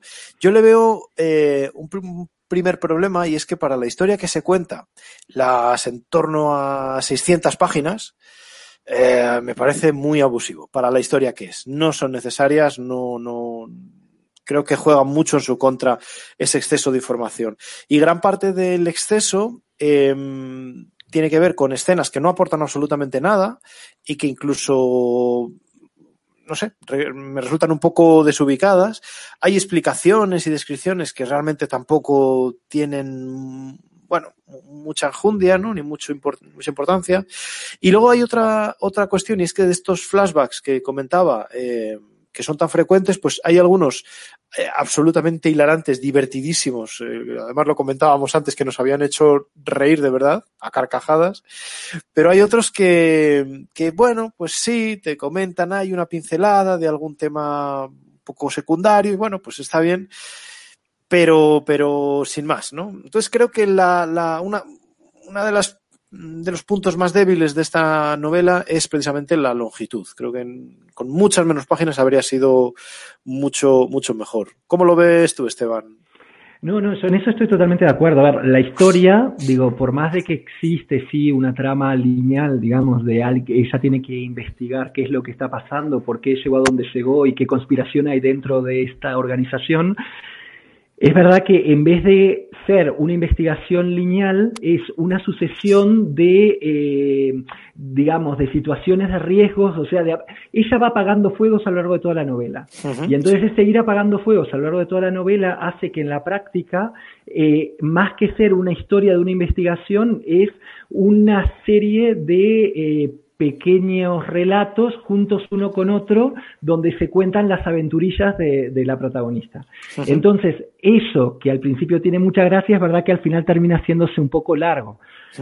Por otro lado, por otro lado, yo creo que lo que le juega a favor es que la novela no se toma en serio. O sea, la novela es como tipo una novela de James Bond, pero, pero de la época de, de, Ian Fleming, o sea, lo bestia, o sea, totalmente delirante. Y, y, y, y, y se toma tan poco en serio que hay escenas que son aposta, delirantes, de hacerte reír a carcajadas, como decía Pablo, que realmente, digo, es decir, yo pocas veces con una novela he tenido que parar para, para aguantarme la risa porque no podía creer lo que estaba leyendo.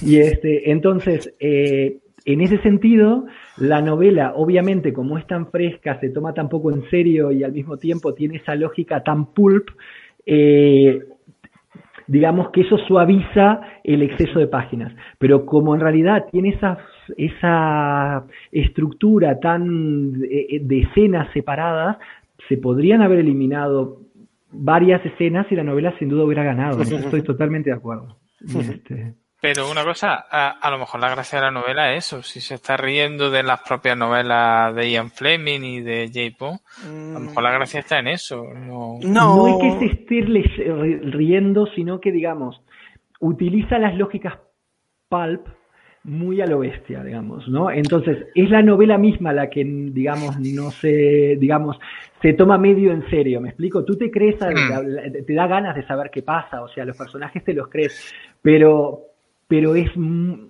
eso es tal cual. El referente que hiciste de Charles Stross y los archivos de la lavandería es tal cual, porque en la práctica es esa, ese mismo enfoque, digamos, ¿no? Con la diferencia de que Charles Stross te cuenta una historia lineal y, y, ¿cómo se llama? Y en la torre lo que se cuenta en realidad es una sucesión de, de, escenas anecdóticas, digamos, que van desarrollando esa trama lineal. Bueno, como lo tengo en la pila, ya daré mi opinión en su momento. Adelante la cortenilla, hater. Vale, bueno, pues esta, era mi primera recomendación y mucho más breve. Eh, la segunda, que también es una, una, novela corta, también es una novela, no, corta no, perdón, novela juvenil. Esta es muchísimo más corta, eh, son unas 300 páginas y me refiero a Acosado, de las crónicas del druida de hierro de Kevin eh, Gearne, que no sé cómo se pronuncia, con la traducción de Rocío Monasterio. Eh, en este caso tenemos a un, protagonista eh, que es un druida que lleva muchos siglos viviendo entre nosotros, pero muchos, muchos. Em, y en estos momentos vive en una zona de Arizona, si mal no recuerdo, en Estados Unidos. Em, y vive bueno, dice que un poco escondido, tampoco es que se esconda mucho, pero bueno, un poco escondido porque hay, digamos que tiene ciertas fricciones con algunas figuras de su, de su mitología, ¿no?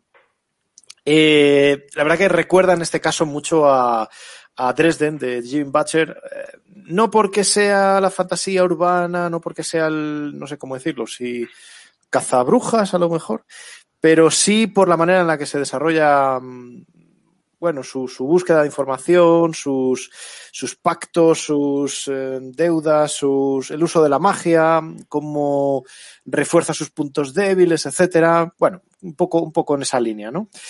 Eh, esta novela es, eh, bueno, eh, este druida tiene un objeto, que hay un, dios de la mitología céltica en este caso, que es la, la predominante en, esta historia, eh, y este dios quiere esa espada, ¿no? Entonces esto pues da, da, da pie a todo lo que, lo que tiene que, que pasar, ¿no? Aunque digo que, que la mitología céltica es la más eh, frecuente, la, que más se da.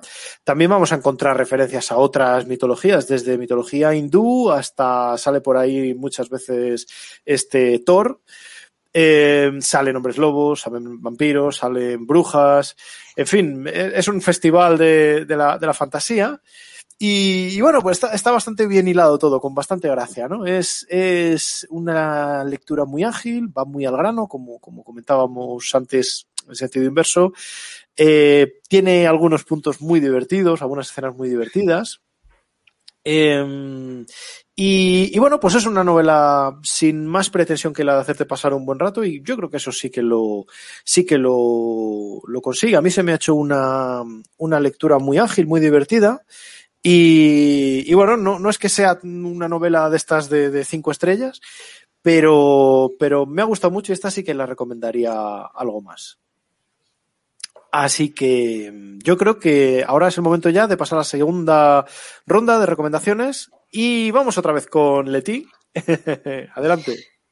Bueno, pues también me he hecho un auto spoiler yo misma antes cuando he dicho que íbamos a hablar de, de esta autora. Eh, ahora quería recomendaros una mm, dos novelas, aunque en realidad es una sola partida en dos por razones editoriales, supongo, de T. Kingfisher que es el seudónimo de Ursula Vernon.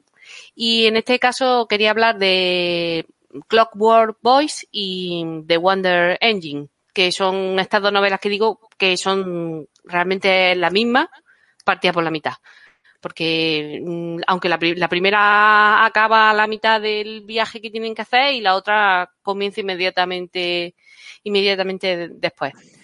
Mm, pues son novelas de fantasía con toques de steampunk, pero bueno, tiene un comienzo súper típico, ¿no? De, mm, pues se juntan una, una falsificadora, un guerrero, un, un, asesino y un erudito para hacer una misión, no sé qué, como si fuera el chiste de cuando entra el, en el bar el francés, el español y el inglés y cosas así, ¿no?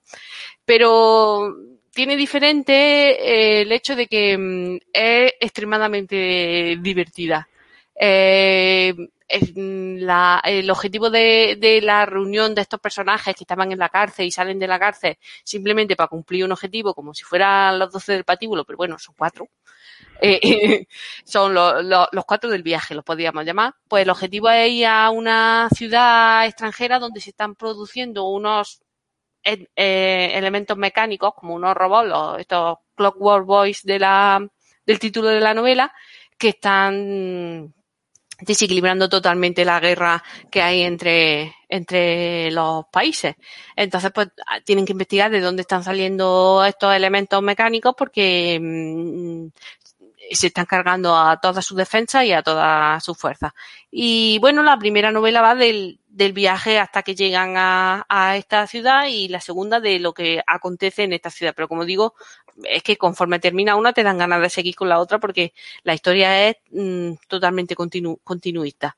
Y eh, lo que más destaca, como he comentado antes, es el humor que, que despliega la autora en, en, toda, en toda la novela, porque es muy divertida. Por ejemplo, por poner un ejemplo, uno de los miembros de este variopinto grupo, grupo que tiene que cumplir la misión es un, es un erudito jovencísimo, tiene 19 años, que mm, eh, profesa la fe de una orden que no puede ser más misógina. Es que las mujeres, si te acercas, por lo visto, se te derriten los intestinos. Entonces, están, está constantemente diciendo, ten cuidado que voy a acercarme. Si ves tú como algún liquidillo que se te escapa o algo, me alejo. Tú no te vayas a preocupar, criatura. No vamos a pasarlo más. Entonces, así, eh, entonces tiene muchos juegos de palabras y, y, y bueno, y, y, sobre todo lo divertido son las relaciones interpersonales entre ella, digo, la falsificadora con el erudito es que te me de risa. Pero luego el, el caballero al que, al que sacan de la cárcel también es un paladín que está que estuvo poseído por un demonio y se cargó a yo que sé cuántas monjas y el demonio todavía lo lleva en la cabeza aunque esté muerto y de vez en cuando se le oye hablar al demonio y el demonio tiene frases épicas como ada, ada, ada. Está así todo el rato. Entonces, es que es muy divertida, de verdad. Además, yo la he oído en, en audiolibro y la verdad es que la narradora es que lo vive la mujer. Entonces, gana mucho, gana mucho el libro. Aunque me imagino que leyéndolo también está, está bien porque ya digo, es, es muy divertido. Entonces, pues, tiene también sus toques steampunk, porque claro, estos muchachos, estos robots mecánicos que son los que están haciendo eh, la invasión, pues también tienen un toque steampunk, pero luego se encuentran, claro, en el camino hacia esa otra ciudad, pues pasan por un bosque, se encuentran con criaturas míticas o no, eh, hay demonios en el mundo, porque este paladín del que hablaba con anterioridad lo que se dedicaba era a exterminar demonios y a, exorcizarlos hasta que uno no le salió muy bien el, el exorcismo y se le metió dentro. Y bueno, y el otro que no he comentado, mm, perdona, el otro es un asesino, pero de esos que ni te enteras y te ha cortado el pescuezo y ya prácticamente está enterrado y tú todavía te crees que estás en el bar tomando una cerveza, pues de ese estilo, un asesino súper despiadado y súper silencioso. Y bueno, pues la historia es cómo se desarrollan entre estos cuatro personajes el, el viaje, eh, pero es muy divertido, de verdad, es, eh, eh, graciosa, como decía Esteban de eso de soltar carcajadas, pues de, del estilo. Me ha recordado en un poquito a, mm, a Terry Pratchett, que yo debe ser con el libro que más de, con los libros que yo más me he leído en mi vida es con Terry Pratchett, porque me acuerdo que una vez íbamos en un avión y estaba leyéndome el tiempo interesante y es que solté una carcajada en el avión que me miró todo el mundo. y yo mm, me, me oculté tras las páginas pero no, creo que ya quede marcada para, para, siempre. No he vuelto a esa aerolínea, por si acaso. Y, pero es muy divertido. O sea que yo creo que todo lo que se me ponga por delante de Tenguin Fisher, de esta parte, de la parte más mm, divertida, porque también publica libros de terror, es que, ¿por qué mm, os ponéis el seudónimo igual para cosas distintas? No, vamos a separar, por favor. Hay que ayudar a la gente, hay que ayudar a los lectores que no les gusta el terror. Pero bueno, eh, yo creo que me voy a leer dentro de poco el, eh, los siguientes que creo que tiene otro en el mismo universo, tengo que investigarlo un poquito y ya os diré si, si mantiene nivel. Pero este lo recomiendo, estos dos los recomiendo encarecidamente. Uh -huh. Joder, pues muy, muy chulo, Leti, muy bien vendido. Yo me lo apunto. Sí. muy bien. Eh, Esteban, pues vamos entonces contigo. Sí, yo como siempre, eh, siempre en la segunda vuelta recomiendo libros de divulgación científica. En este caso voy a recomendar uno que en realidad es una recomendación a Ciudades de Borja. O sea, lo leí gracias a él, así que gracias Borja, porque me encantó. De hecho, sinceramente es el libro de divulgación científica que más disfruté este año. Le voy, y le voy a pasar, este... le, le, estoy pasando mientras hablamos de la, la comisión a Blacky Books. Sí, sí, totalmente. Bueno, todo hay que decirlo. A ver, solo leí en inglés porque Borja me lo recomendó en inglés, pero después me enteré justamente y por lo tanto lo voy a decir eh, todos los datos en español, eh, que ya está publicado justamente por Lucky Books. El libro se llama El Instante Mágico de Marcus Chow, eh, de Magician, como el de Lev Grossman en, en, en, inglés, y la traducción es de Francisco J. Ramos Mena. Y, me, y, y la verdad, yo lo he dicho, leí en inglés, pero, pero realmente, digo, el trabajo que tiene eh, Francisco J. Ramos Mena es para sacarse el sombrero, la verdad. Así que, que, bueno, es un libro que me apetecería mucho cuando vaya a España conseguir en, en papel. Pero bueno, ¿de qué va este libro? me recuerda en, en, en, su proposición a un libro del que yo ya había hablado acá, el de Einstein para perplejos. Lo que hace es tomar ciertos momentos estelares de la historia de la física, pero en este caso lo hace de una forma diferente. En la física muchos de los avances se producen por un fenómeno muy interesante, que es que hay ciertos físicos teóricos que no tienen ningún prejuicio en, romper con las lógicas de lo que uno pensaría como normal, digamos, y proponer ideas locas.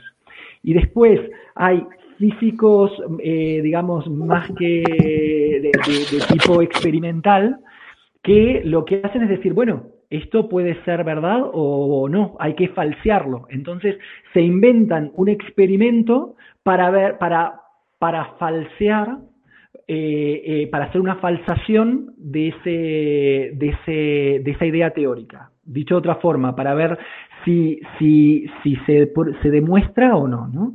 Entonces, el libro está compuesto en todos, en todos los capítulos de la misma forma. La primera parte es una narración casi novelada del momento en el cual el físico experimental está haciendo o la observación o la demostración de una teoría muy loca hecha por un físico teórico. Entonces te cuentan eso que realmente es apasionante porque te lo están contando como si fuera una novela y estás metido ahí. Entonces, en el momento en el que te describen ese descubrimiento, por decirlo así, el libro se corta y empieza a contarte la historia del desarrollo teórico de ese concepto, ¿no? Y de nuevo, te lo cuento de una forma novelada que es apasionante, ¿no? Y después de que termina de contarte el proceso teórico a través del cual se llegó a esa idea loca que después terminó siendo demostrada, lo que se hace es hablar de qué, de qué es exactamente esa idea loca, y, eh, cuáles han sido, digamos, las repercusiones que ha tenido para la historia de la física. Y dentro de estas ideas locas está, por ejemplo, el descubrimiento de Neptuno porque se descubrieron perturbaciones en, en la órbita de Urano. Entonces se calculó que esas perturbaciones de la órbita se calculó matemáticamente debían deberse a un planeta que estaba más allá, un planeta que se desconocía completamente, pero que se calculó dónde debía estar en determinado momento del año, en el año en el que se calculó.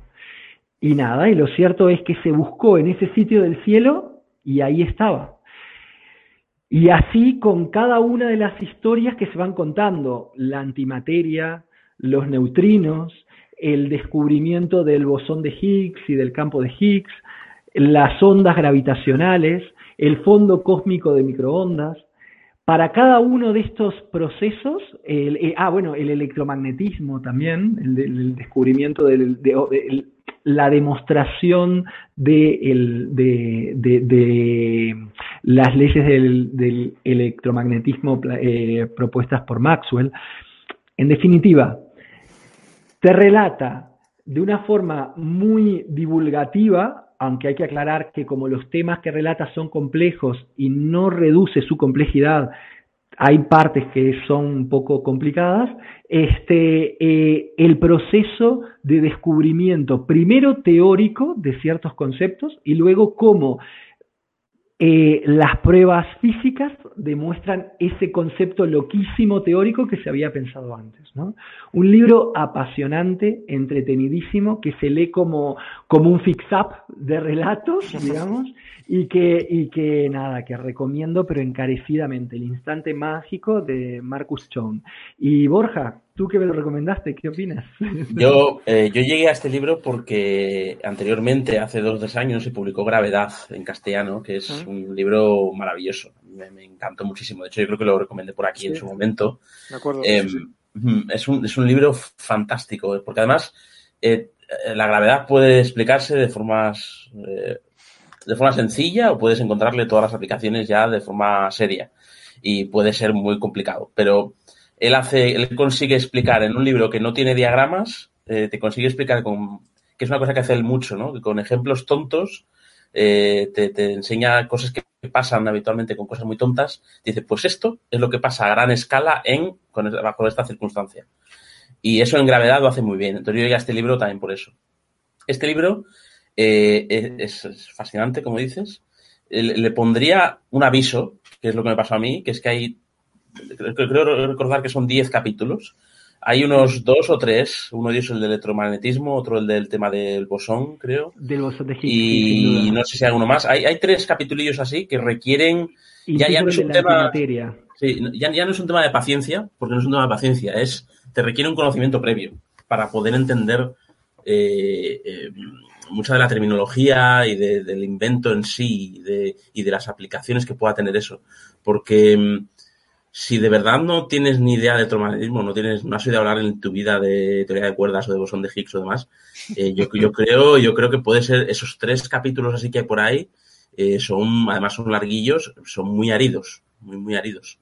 Eh, pero por lo demás, el libro, yo me sentí más cómodo cuando hablaba de temas espaciales, de temas de galaxias y demás, me sentía más cómodo porque como que lo entiendo mejor, eh, pero yo, aunque soy de ciencias, no tengo el conocimiento físico profundo como para entender bien el bosón de Higgs y cosas así. Entonces, sí que ahí, ojo, aviso a navegantes de que requiere un poquito de, hay dos o tres capítulos que requieren conocimiento previo. Sí. De hecho, en realidad, hablando de esto, justamente he llegado a que a partir de ahora voy a, voy a hacer una catalogación que vendría a ser de 1, 2 y 3, pero en cuanto a la dificultad. Uno vendría a ser cuando es para legos, digamos, o sea que uno puede entrar al libro sin ningún tipo de problema. Dos, cuando, por más de que está explicado de forma, digamos, sencilla, como los conceptos no son sencillos, entonces para el Lego ya es un poco más complicado. Y tres es cuando es un libro sobre un tema específico y por lo tanto si no conoces sobre ese tema específico es difícil entrarle, ¿no? Y este yo le pondría un 2. Yo le pondría un 2. O sea, como los temas son complicados, realmente entrarle a esos temas específicos es verdad que cuesta. Es verdad que cuesta. Pero, vamos, a ver, yo, yo, vamos, de divulgación científica he leído más bien poco, pero generalmente si tú te metes en eso, algo de nivel tienes que tener, vamos, no. Sí, bueno, no, no necesariamente, porque vamos a ver. tú puedes ver un libro publicado en Blackie Books, es una editorial más o menos generalista, y puedes pensar, bueno, este es un libro que, que es apto para todos los públicos. Claro. Pero bueno, Bien. vamos a ver si te van a hablar sobre, vamos, por ejemplo, eh, vamos a decir, si te van a hablar sobre la erupción de volcanes, pues algún conocimiento tienes que tener sobre geología y sobre las placas tectónicas o yo qué sé, lo que sea, vamos, eh, no, no, de- no por decir, entiendo yo que, eh, vamos a ver, no eh, decir divulgación científica, vale, está muy bien, está, a lo mejor se, eh, se pondrá a un nivel que todo lo pueda entender, que todo el mundo lo pueda entender, pero claro, Yo la, base, comparación, parte de la- una base. La comparación la hacía con, con el anterior libro del mismo autor, que es un libro Gravedad, por ejemplo, es un libro que, que te va llevando de la mano desde el principio. Entonces, aunque no tengas ni idea, porque al final, ni idea entre comillas, porque la gravedad es algo que yo creo que, aunque solo Sí, sea de pasada, sí. cualquiera lo sabe lo que es, que es, sueltas el boli y cae, punto. Aunque solo sepas eso, ya sabes algo. Y el autor en ese libro, en el de gravedad, te lleva de la mano y al final terminas entendiendo cosas relativamente complejas de una manera muy sencilla. En este caso no te lleva tanto de la mano en ciertas partes y ya te mete, vamos, que ni, ni la saga de Malaz. O sea, te mete ahí, ¡pum! a Vale. cañón. Vale, vale. Ahí, ahí, ahí salgo derrotado. Bueno, no, pero bueno, Pero en bueno, fin. eh, en general, eh, a ver, es un libro muy recomendable y, y- y que se disfruta mucho leyendo, porque como la forma en que te cuenta, eh, la- a ver, la forma de acercarse a la información científica es a través de la anécdota, entonces es muy grato de leerla, ¿verdad? Es, en ese sentido, sin duda, sin duda lo recomiendo, lo disfruté muchísimo. verdad. Me parece bien, me parece bien, lo tendremos en cuenta. Muy bien, pues vamos entonces con Pablo Luján con la siguiente recomendación. Bueno, yo voy a hacer un par de recomendaciones. Intentaré no extenderme mucho, pero bueno, eh, lo que dé, ¿vale? Primero voy a empezar con un cómic. Un cómic que se llama High Crimes de Christopher Sebela e Ibrahim Mustafa, ¿vale? Y es un cómic, vamos a decirlo, publicado por Panini y realmente es una historia de espías, ¿vale? En la que todo empieza en que hay un personaje que se dedica ahí a llevar a la gente a, al Everest, a subirlo, bajarlo, y él mientras sube y baja lo que se dedica es al cuerpo que se ha quedado allí en, una subida allí y se ha quedado oculto en la nieve, pues le corta la mano y luego va pidiendo recompensa. Le saca las huellas dactilares y mira, aquí tu primo Pepe es que se quedó aquí, que mira, que si quieres el cuerpo, que venga aquí, yo te llevo y ahí está. ¿Vale? Eso es, digamos, el inicio de la historia. ¿Qué pasa? Que el inicio de la historia no es el primo Pepe, ¿vale? Sino que resulta que se encuentran las huellas de un antiguo agente secreto, y entonces eso ya desencadena en una historia de los personajes principales, las motivaciones que tienen y la verdad está, está muy bien. Sin, digamos, hacer muchos paralelismos, pero es muy del estilo cuando coge el criminal de Brubaker y va a la ciudad con esos mafiosos, ve al raterillo de, en el que te va contando la historia, pues esto es algo parecido. Y la verdad es que es un, un cómic bastante entretenido, sobre todo un poco para salir de los pijamas, las mallas, los superhéroes y demás, ¿vale? Entonces, está bastante bien, es bastante entretenido. Y luego mi segunda recomendación es una novela negra, ¿vale? Una novela negra en la que digamos que he llegado por casualidad, ¿vale? La novela, eh, el título es El hombre de los círculos azules, de la autora Fred Vargas, digo autora, aunque parezca que es un hombre, no, es una autora, Fred Vargas, ¿vale? Y esta es una novela negra, por decirlo totalmente negra, ¿vale? En la que toda la historia empieza en el que en el París, digamos un París un poquito menos, no en esta época, un poquito más viejuno, vamos a decir unos 80, unos años 80, 90, ¿vale? Y digamos que todo empieza con una historia en la que en París están apareciendo en las calles objetos rodeados por un círculo azul. Ya está aparecen por ahí y entonces está la policía como diciendo, aquí está el loco de los círculos azules que se dedica a poner un peine, una grapadora, una libreta. Pero claro, todo, digamos, se empieza a complicar cuando empiezan a aparecer cadáveres, ¿vale? Evidentemente. Y vamos, la historia sobre todo el comisario, que el comisario digamos que es un poco tipo House, tipo, no voy a decir Sherlock Holmes porque Sherlock Holmes no, no es tanto, pero un, digamos un comisario tipo House. Tiene sus cosillas. Pero la verdad es que es una novela negra bastante entretenida, ¿vale? No se lee una novela que se lee bastante rápida, los hay muchos personajes y la verdad es bastante entretenida. Tiene una saga, o sea, es decir, la saga del comisario Adamsberg. Esta es el primer, la primera historia, pero que no descarto seguir leyendo, porque la verdad es que, como decía antes Esteban, igual que te gusta leer blockbuster de como puede ser eh, Promesa de Sangre, también te gusta a veces leer cosas de novela negra como esta, y la verdad es que es muy entretenido. La verdad, a mí me ha resultado muy entretenido, sobre todo aunque de París he estado y conozco sitios, pero bueno, no es lo mismo estar dos días que estar un año viviendo, pero bueno, pero sí que es bastante entretenida la novela y, y es agradable. Bien. Bueno, yo creo que está guay también salirse un poco de lo habitual, ¿eh? eh en las recomendaciones y en lo que leemos y en lo que vemos. Siempre es, siempre es más divertido, ¿no? Y puede hacer una recomendación, digamos, express. Flash. Flash recommendation. Adelante la cortinilla. La cortinilla, ¿vale? ah, bueno, como ya sabéis, también me dedico mucho a leer manuales de rol y demás. Y pues bueno, hace poco pues tuve la ocasión de dirigir eh, una partida de rol en la que el juego de rol es todo el mundo es John. Básicamente, entonces, la partida de rol es simplemente John, eh, el personaje, y los jugadores son las voces de John. Eso supongo que a los que estamos aquí nos, nos sonará a Legión de Brandon Sí, sí, sí, a Legión de Brandon eso.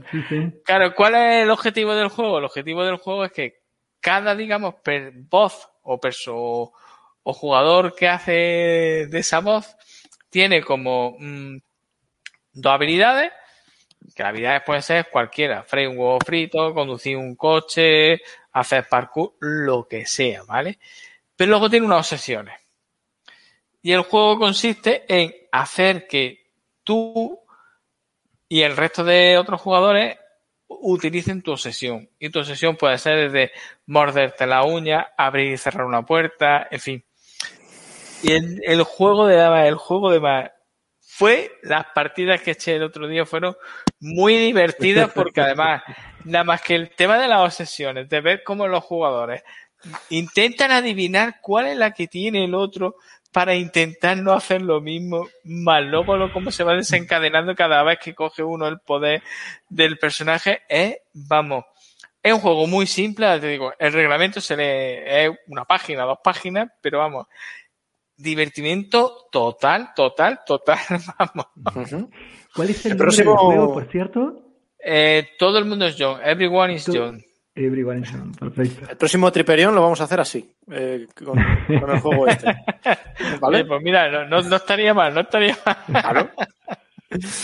Muy bien, eh, pues vamos con la recomendación, la segunda recomendación de Borja. Sí, voy a ser también bastante breve, eh, pero no me gustaría pasar sin mencionar eh, una noveleta corta que leí hace un par de meses y que me gustó mucho. eh, además venía ahí bien avalada, digamos. Se titula Carne y Hueso. Es la novela corta que ha publicado Santiago Eximeno en ediciones El Transbordador el, pasado mes de abril, si no recuerdo mal. Em, esta novela corta fue ganadora del primer certamen de novela corta que la editorial El Transbordador eh, convocó el año pasado con motivo de, todos estos em, cierres y demás por el COVID. Em, convocó este premio como una manera de hacer algo distinto y se tituló El proceso y en ella pues bueno se presentaron ciento y pico obras si no recuerdo mal y finalmente la ganadora fue esta de Santiago Ximeno. Creo que también hubo otra nominación especial para, para Eduardo Vaquerizo en una novela corta que si no recuerdo mal también va a publicar el Transbordador en algún momento del año que viene. Pero bueno, esta es la, la ganadora propiamente y, es la que ya está publicada. Em, voy a leer, antes de un poco hablar sobre ella, voy a leer las primeras dos frases del, del libro, eh, porque me parecen ya muy identificativas de lo que, lo que se encuentra aquí dentro. Dicen así. Nuestro cuarto de baño había desarrollado un tumor junto a la bañera. Una masa de carne ennegrecida, corrupta, que trepaba por la epidermis de la pared enroscada alrededor de las tuberías intestinales. Bueno, ya, ya entra, entra fuerte, entra fuerte. Em, y como veis, ya hay tumores, hay epidermis, hay tuberías intestinales. Bueno, la novela se titula Carne y Hueso y es porque nos presenta un poco un mundo distópico en el que la gente, digamos, pobre, de menos recursos, eh, que su cuerpo va a morir, o se, se, digamos, va, va perdiendo facultades con el tiempo, como el nuestro de ahora, esa gente vive en casas que son de carne, en casas que son restos de cuerpos y habitan dentro de, de estas casas. Entonces, eh, esos cuerpos de carne le salen tumores, le salen heridas, le salen sangre y bueno, muchas cosas. Entonces es un poco el, el simbolismo extremo de una parte de la sociedad que vive con lo más mínimo. Y se contrapone con otra parte de la sociedad, que es la parte hueso, que vive en el hueso. El hueso aguanta infinito, no, no se daña nunca, ¿no? El dueño, el hueso eh, aguanta, pasan los años y la carne se va, pero el hueso se queda ahí. Entonces, eh, es contrapone completamente a la otra visión, que es desde el punto de vista de, de, la, de la, sociedad más rica, con más, con más dinero y con más posibilidades. Y, estos viven en el hueso. Entonces, la novela corta, son unas ciento y pico páginas, eh, nos pone en la situación de un personaje que vive en la parte de carne y nos cuenta un poco cómo es su vida y ciertos, ciertos sucesos que suceden en la frontera entre carne y hueso, porque viven en zonas diferenciadas y por supuesto la gente de carne no puede entrar en hueso, eh, salvo cierto salvoconducto y cierto, un poco lo que vendría a ser una frontera, pues como vemos habitualmente, pues imagínate con Marruecos o lo que sea, ¿no? Eh, entonces, un poco extremo en su en el punto de vista, como decía, de, la carne y del hueso, pero es una distopía que, que, es muy interesante de leer, con escenas un poco así, pues como que ¿no? Un poco asquerosas. Eh, quizá en eso, pues eso es más extremo, pero muy, muy simbólicas, tiene mucho simbolismo en muchos de los sucesos que suceden. Y por otra parte me quedé con ganas, de hecho pensé, según iba leyendo, tenía la sensación de que hacia mitad de la novela iba a haber un cambio y nos iban a, contraponer con, con, algún personaje de la parte de hueso, ¿no? Pero bueno, no, en la novela se centra más en la gente de carne, que es quien tiene más que contar, más que, más que los de hueso. Así que nada, una novelita corta que recomiendo, pero para ir con el estómago vacío o que te guste este tipo de este tipo de, de asquerosidades, pero que a la vez tienen su lectura más profunda. Qué chulo, qué original. Mm. Mm. Sí, señor. Eh, está en digital, ¿no? Lo tienes también Sí. para descargarlo en. Está en las plataformas habituales de Lectu, Amazon, en la web del transbordador y tanto en digital como en físico. Muy bien, caerá, caerá. Muy bien, pues creo que cierro yo la, la sección de recomendaciones. Pero solo si quieres, ¿eh? Solo si quieres. ¿eh? No, nos podemos quedar aquí hasta las 3 de la mañana, pero no va a ser el caso. Eh, Ojo, ojo. cuidado, cuidado. eh. Eh, no. que- Bueno. que a, ver, a ver lo que va a recomendar, ¿eh? Cuidado, ¿eh? Bueno, pues nada, os voy a hablar de este libro de Alan Moore que tiene 800 mil millones de páginas. que- no, Hombre, ¿te has leído Jerusalén? Qué bien, cuéntanos. Mm. ¿Cómo? En el próximo, en el próximo, que te lo estoy acabando. A ver, no, no, no, no. Mira, un poco en la línea de la que hablabas tú, Pablo, que nos salíamos, que decíamos que salíamos un poquito de lo habitual. Yo quería Sí. comentar un par de, bueno, sobre todo una obra que me ha llamado mucho la atención en, en los últimos tiempos, que no es un libro, que no es tampoco una película, no es exactamente divulgación científica, eh, pero que creo que es una obra de la que merece la pena que, hablemos. Eh, es eh, un documental que se llama Lo que el pulpo me enseñó. En, inglés se llamaba Octopus Teacher. Eh, está en Netflix, si mal no recuerdo. Y fue el ganador del Oscar al mejor documental este año. Eh, a ver, si fuera solo un documental, solo entre comillas, un documental de animales, pues quizá no tendría tanta cabida en este podcast, ¿no? Lo que pasa es que es una obra que va mucho más allá de, de esto, ¿no? Eh, para empezar, eh, esto parte de, un, de un- una persona que ha sido productora de, de documentales de animales, que ha estado en la, sabana, que ha estado realizando, eh, bueno, pues metido en este mundo de la, del montaje, de vídeos, de, grabación, de, documentales, ¿no? Eh, y se encontraba en su casa en Sudáfrica y, y bueno, pues últimamente estaba un poco mal consigo mismo, se sentía mal, se sentía un poco desubicado, eh, no acababa de, estar cómodo, probablemente tuviera una, crisis personal, ¿no?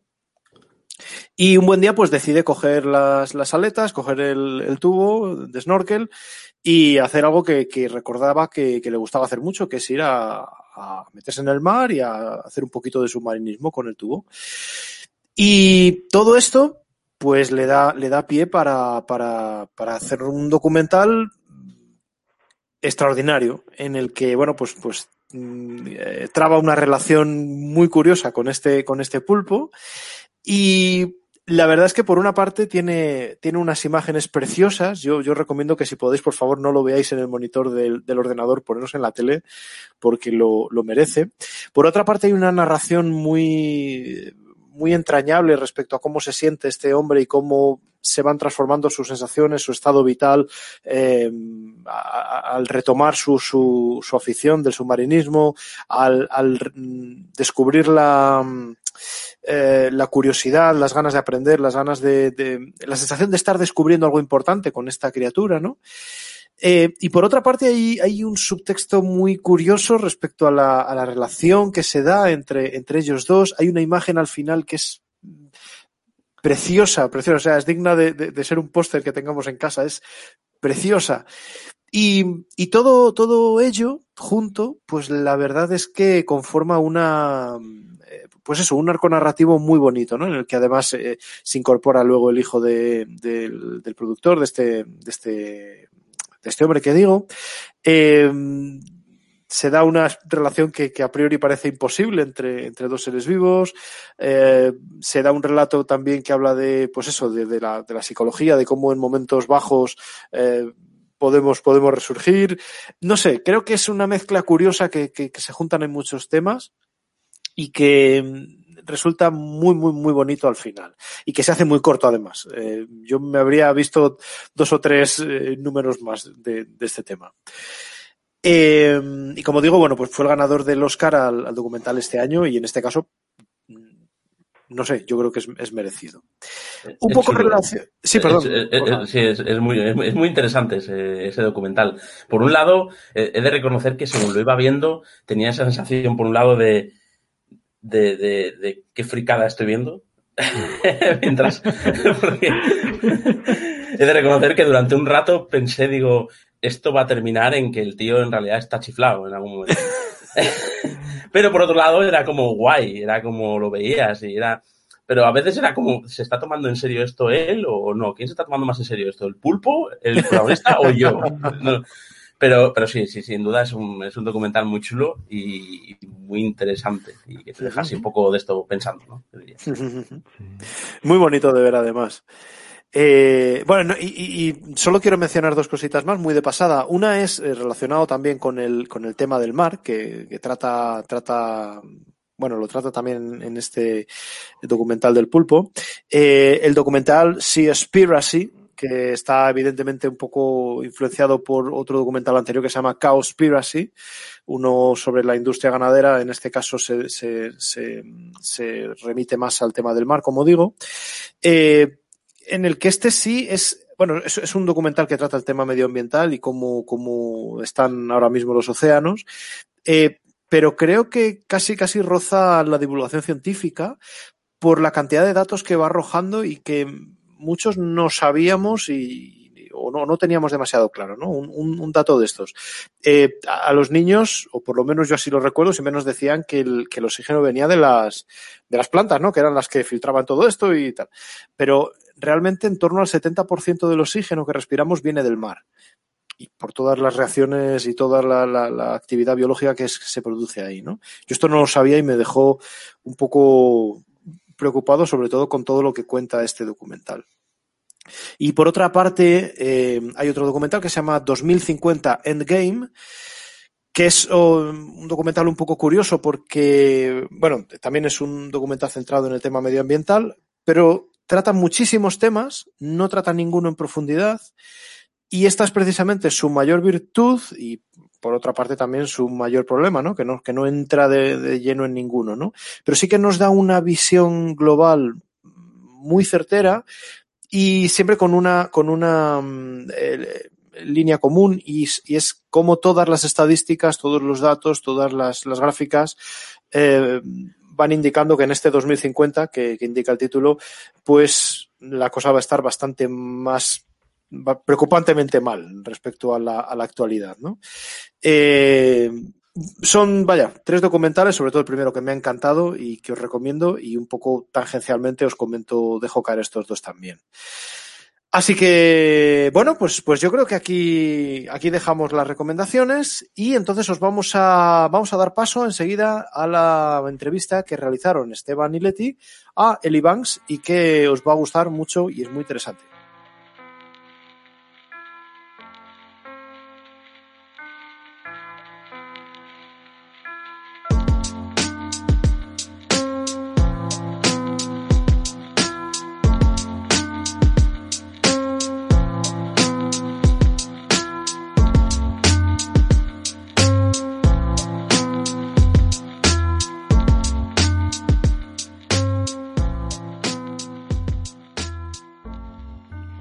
Banks es una joven escritora estadounidense que este año publicó su primera novela y a dos de los integrantes del programa nos gustó realmente mucho. Eh, ya eh, sobre ella habló en el episodio anterior Leticia. Pero bueno, vamos a contar un poquito acerca de su vida, obviamente porque es muy joven. Ellie Banks se, se crió en un culto New Age y eh, entre otras cosas, por ejemplo, fue en bicicleta desde el estado de Washington hasta el canal de Panamá. Vive en Seattle actualmente y ha publicado eh, y, es, y es hasta ahora bastante conocida por su ficción corta, que ha aparecido, por ejemplo, en Clark's World o en Pod. Aparte de eso, participó en el famosísimo Clarion West eh, Seminar, que es el seminario más importante para eh, la creación de relato en ciencia ficción. Pero este año publicó su primera novela, Unity, así que sobre eso justamente es lo que vamos a preguntar en esta entrevista.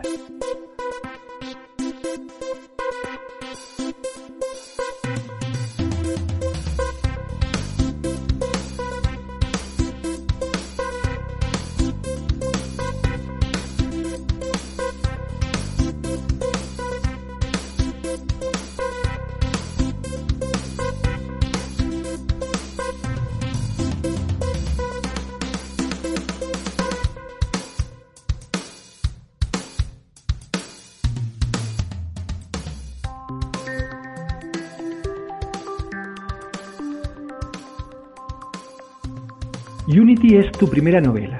Sin embargo, ya habías publicado unos cuantos relatos, incluso algunos han sido traducidos al castellano. ¿Cambia tu forma de escribir dependiendo de la longitud del resultado final? Yeah, I find my writing changes a lot depending on what length I'm working with. Um, and I actually find long stories a lot easier to write than short ones. Um, a few years ago, I attended the Clarion West Writers Workshop, which is this big, fancy um, science fiction and fantasy workshop that stretches six weeks. Um, it's one of the one of the big ones in the United States. Um, but all we would do was write short stories, and it was just a short story every week for six weeks. And I kind of had to learn how to write short stories all over again because of that. I, I kept writing stories that were maybe three or six thousand words long, but people would read them and just say, "This is this is secretly a novel. This is like um, like Jorge Luis Borges, but probably worse." Um, so I yeah, I come up with ideas for novels a lot and short stories. It has to have a special kind of idea, I guess, for me, um, that it can fit into that small size. Sí, mi forma de escribir cambia mucho dependiendo de la longitud con la que esté trabajando. De hecho, encuentro que las historias largas son más fáciles de escribir que las cortas. Hace unos años participé en el Clarion West eh, Writers Workshop, ese prestigioso taller de ciencia ficción y fantasía que dura seis semanas, uno de los más grandes de Estados Unidos. Pero todo lo que hicimos fue escribir relatos, un cuento por semana durante seis semanas. Y tuve que aprender cómo escribir relatos de nuevo porque empecé escribiendo historias de 3.000 o 6.000 palabras, pero la gente que las leía me decía, esto es una novela, como Jorge Luis Borges, pero probablemente mal hecho. Me vienen un montón de ideas para las novelas, sin embargo, eh, sin embargo, para los relatos tienen que ser un tipo de ideas especiales, al menos para mí, para que encajen en ese tamaño reducido. Centrándonos ahora en Unity, la referencia clásica de la mente Gestalt, uno de los temas de tu libro en ciencia ficción, es Más que humano, de Theodor Sturgeon. Sin embargo, su Homo Gestalt se nos presenta como una evolución natural del ser humano asociada, además, a la presencia de poderes psíquicos, mientras que tu Homo Gestalt parte de la tecnología y vincula personas brillantes, sí, pero que no poseen poderes extrasensoriales. ¿Qué influencia ha tenido la obra de Sturgeon en tu novela, si es que ha tenido alguna? ¿Y has empleado otros referentes?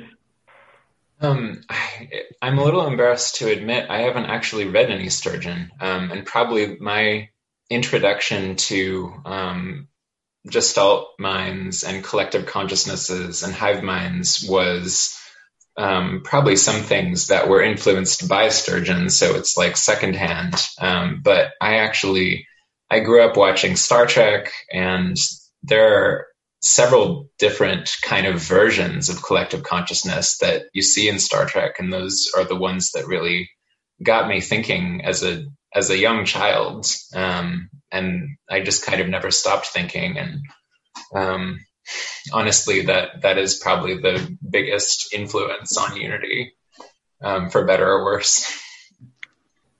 Me da un poco de vergüenza admitir que nunca he leído a Sturgeon. Eh, mi introducción a todo este tema de las mentes colectivas y las mentes carmienas fue algo que probablemente haya sido influido por Sturgeon, como de segunda mano. Yo crecí viendo Star Trek y hay varias versiones diferentes de mentes colectivas en esta serie. Fueron esas versiones las que me hicieron pensar de pequeña en las mentes colectivas y nunca he dejado de pensar sobre ellas. Honestamente, creo que allí está la mayor influencia que puedes encontrar en Unity, para bien o para mal. Curiosamente, uno de los temas desarrollados por Sturgeon en Más que Humano, y en el que tu novela profundiza con gran acierto, es el de la responsabilidad ética que implica saberse más poderoso como entidad que el resto de los humanos. ¿Crees que la falta de responsabilidad ética por parte de las entidades poderosas podría estar en la base de los problemas que enfrentamos hoy en día como humanidad? That's a really good question. Um, and I, I definitely think so. I feel like the world that we live in is just so fundamentally shaped by the concentration of power, whether that's economic or political or otherwise, in the hands of um, a really small minority of people who are are pretty influenced or um, insulated from the consequences of that power. Um, billionaires mainly. Um, like I, you know, I live in Seattle where Jeff Bezos lives and got his billions, and we hear him talk about how he has has so much money that he has no idea what to do with it. Like he's he's building a, a, space program of his own because he just couldn't think of anything that was expensive enough to use his billions to do.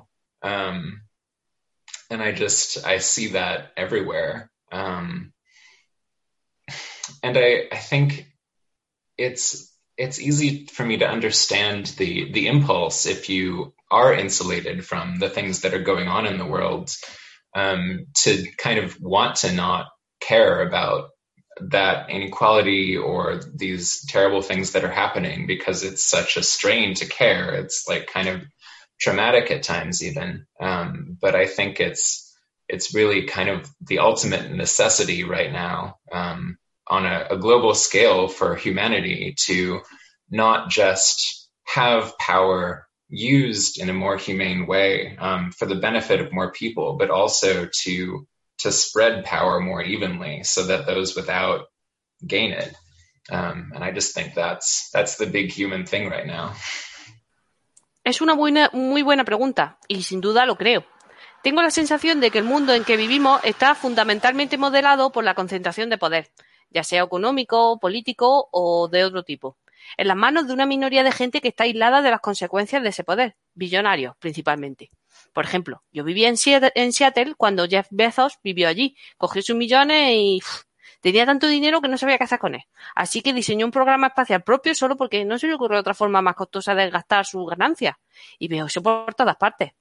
¿Sabes? Mm, creo que me resulta fácil entender ese impulso. Si tú estás aislada de las cosas que están ocurriendo en el mundo, es lógico que no estés preocupada por las desigualdades o por las terribles cosas que ocurren porque para ti son hechos extraños, una especie de obra dramática incluso. Pero creo que la principal necesidad en estos momentos, a escala global, para la humanidad entera, no es solo poder usar el, eh, usar el poder de forma más humana para beneficiar a más personas, sino distribuirlo de manera más uniforme. Y ese es uno de los mayores problemas de la humanidad hoy en día. En las aclaraciones finales explicas que escribir la novela te llevó 18 años y que el libro evolucionó a lo largo de ese periodo. ¿Existe algún elemento del libro que hayas agregado o removido quizás debido a un evento específico que ocurriera durante esos años? The big thing that I remember adding that um, I don't think was there at all in the very first version of the story was actually the the world, world war that's happening with the the gray goo that spreads and eats everything. Um, and I think I must have added that four or five years ago, so it's a relatively recent addition. Um, and I a part of that was just that it it makes a good plot device. It um, creates a, a, ticking clock and raises the stakes and does all these things that a plot is supposed to do to make it more exciting and engaging. Um, but also, a big part of it for me was um, I, I was born in 1985 and grew up mostly in a time when people in the United States had stopped worrying about nuclear war. Um, and for one reason or another, I ended up being like the one person I knew who who never stopped worrying about it. I just like even now I still worry about global nuclear war. Um, and it for a while it was really hard for me to like communicate that to people and get anyone to to worry about it with me. Um, and I just have ended up, because of that, thinking about and studying and reading about nuclear war for years and years and years. Um, and I think there are a lot of really, really interesting um, kind of existential and philosophical lessons that we can learn from thinking about the, the threat of no, global nuclear Armageddon. Um, and I think one of those for me is that I think nuclear weapons are are probably the first true doomsday weapon that people have ever invented or realized could be built. Um, but I don't think that they'll even be the last. I think if we keep going and keep advancing technologically, eventually we'll find entirely new and even more scary ways to end life on Earth. Um, and I think that was that was mainly what ended up really making me want to weave it into the book and use it to explore all these other themes of what does it mean to be human and um, what are what are the stakes for us trying to communicate with each other and and build such a thing as a common humanity. Lo más importante que agregué, y que no creo que estuviera allí en la primera versión de la historia, es la guerra mundial que se desarrolla cuando se expande The Grey por todas partes. Y creo que eso lo agregué hace cuatro o cinco años, así que es relativamente reciente.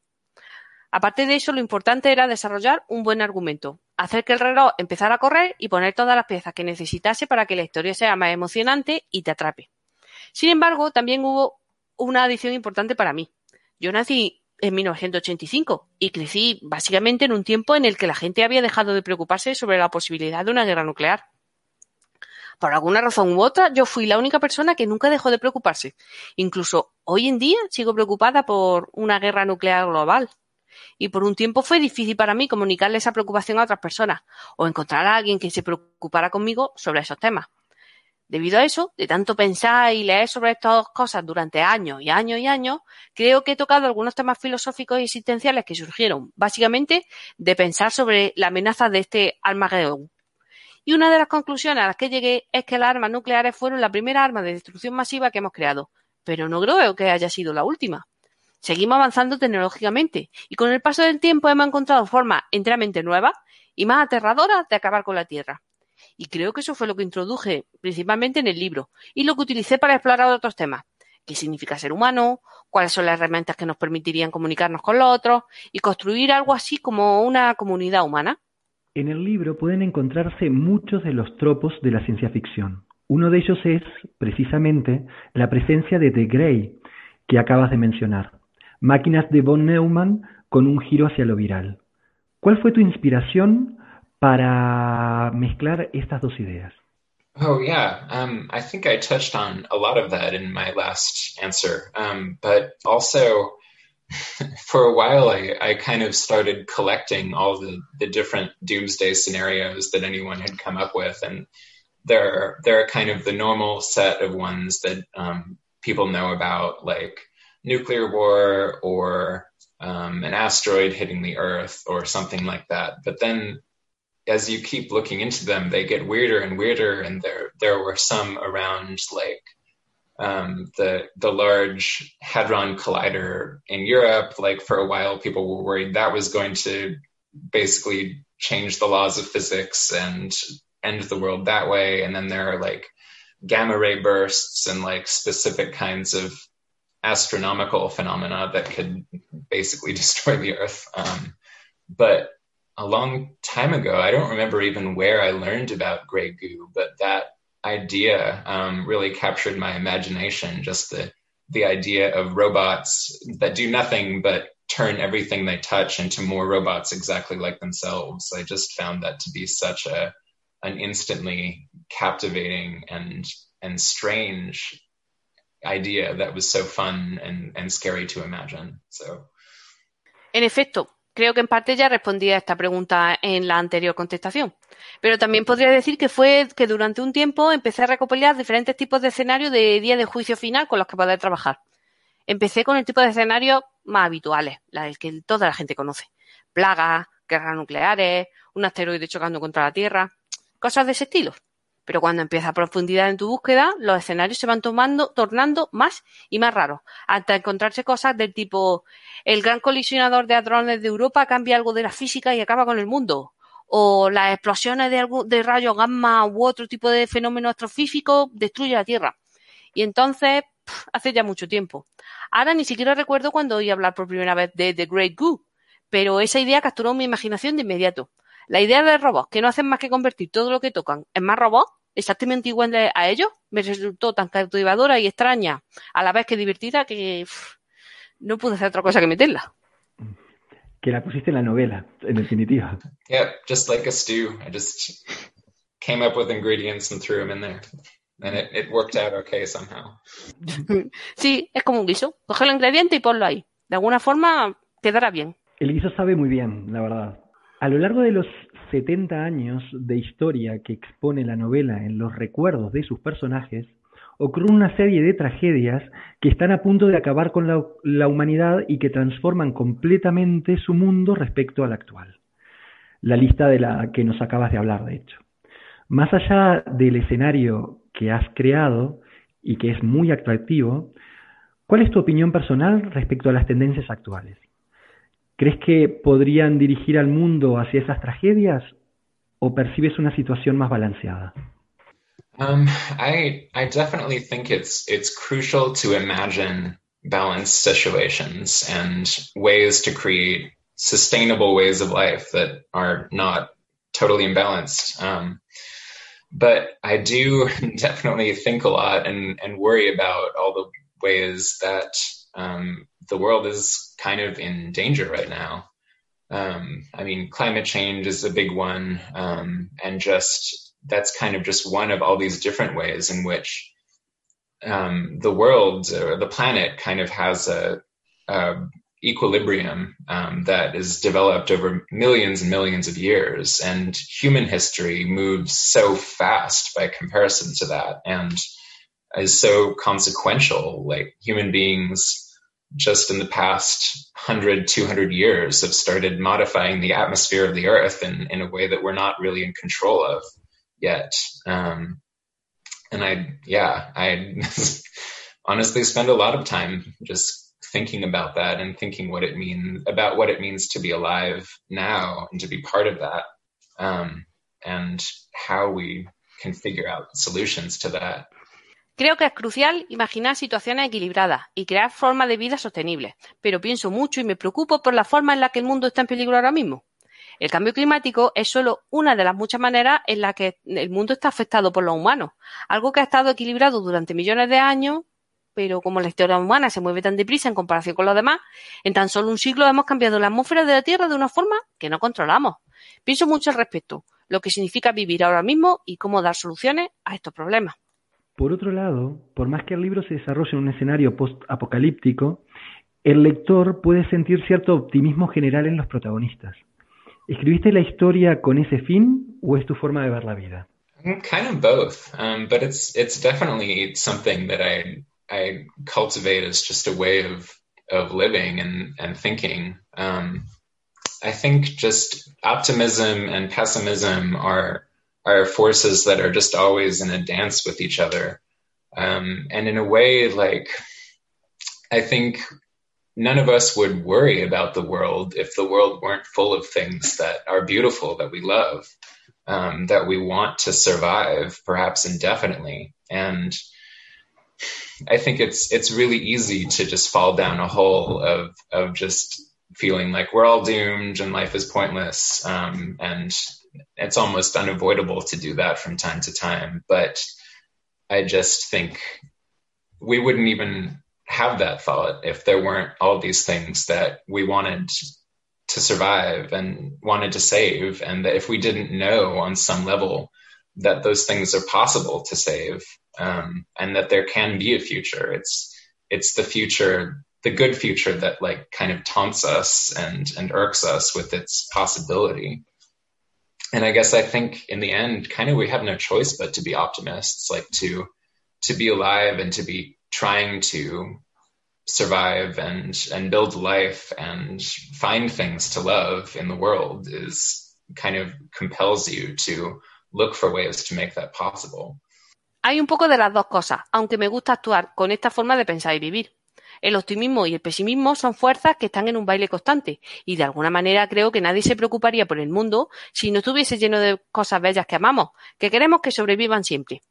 Puede ser fácil caer en la impresión de que todos estamos condenados y la vida no tiene sentido. Y es casi inevitable que nos pase de vez en cuando. Pero creo que ni siquiera podríamos pensar eso si no tuviésemos esas otras cosas que queremos salvar.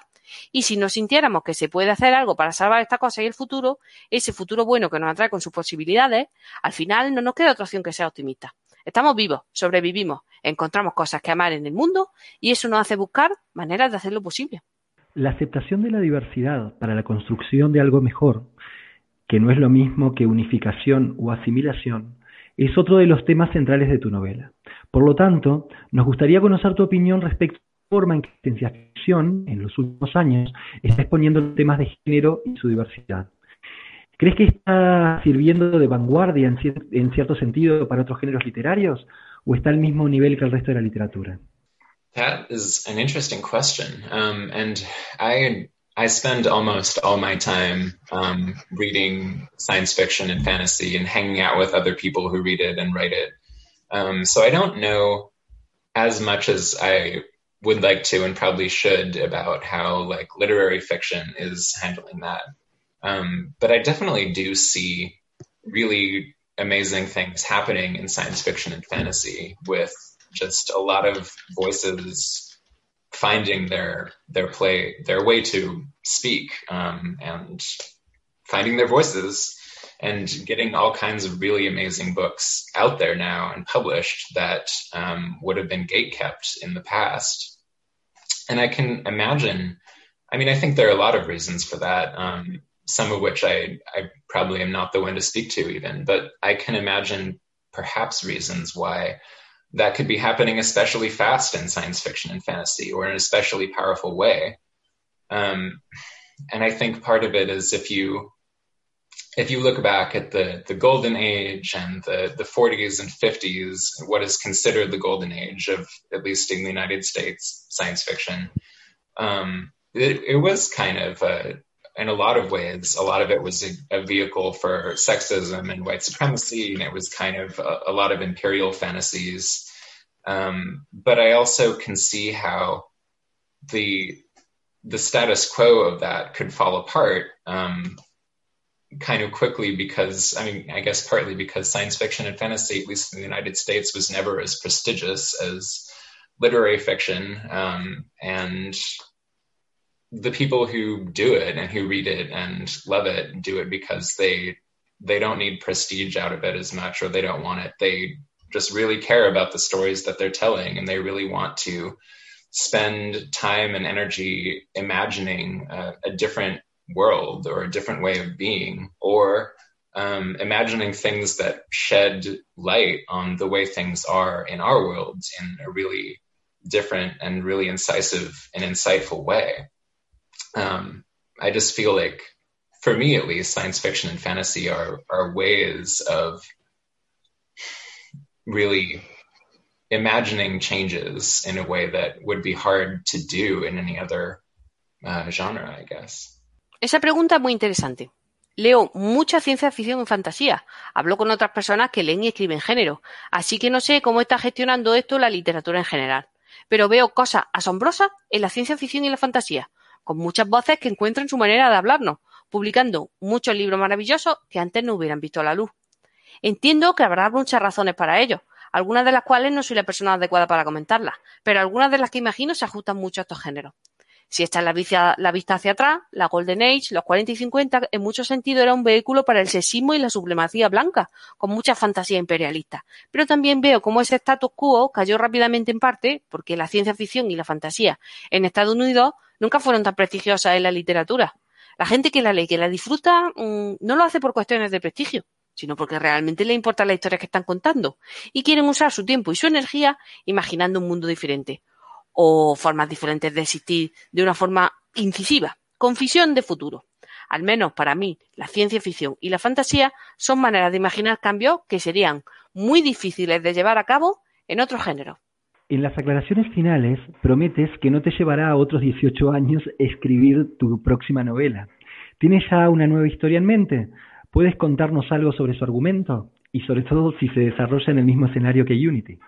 Um, I, I have some, some rough ideas for what I would write as sequels to Unity if it takes off and people really want that. Um, but I think I would want to spend some years really thinking it over and deciding what the sequel should be. Um, so in the meantime, I'm I'm actually writing a, a, trilogy that I've been working on for a few years um, that I shouldn't say too much about, but it's it's a fantasy trilogy that is kind of um, kind of in the vein of all these different wizard school stories that we have, like Harry Potter and the Magicians and whatnot that are, are like very well loved and established, except my wizard school story is about um, three ex students who all get expelled for various reasons um, to our world where in the story there just isn't any magic um, and they're not able to do anything um,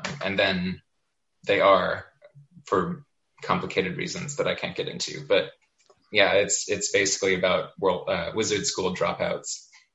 Tengo alguna idea en bruto para lo que serían secuelas de Unity si se vende bien y la gente lo pidiera, pero tendría que pasar algún tiempo pensando al respecto para decidir cuál es la secuela que escribiría.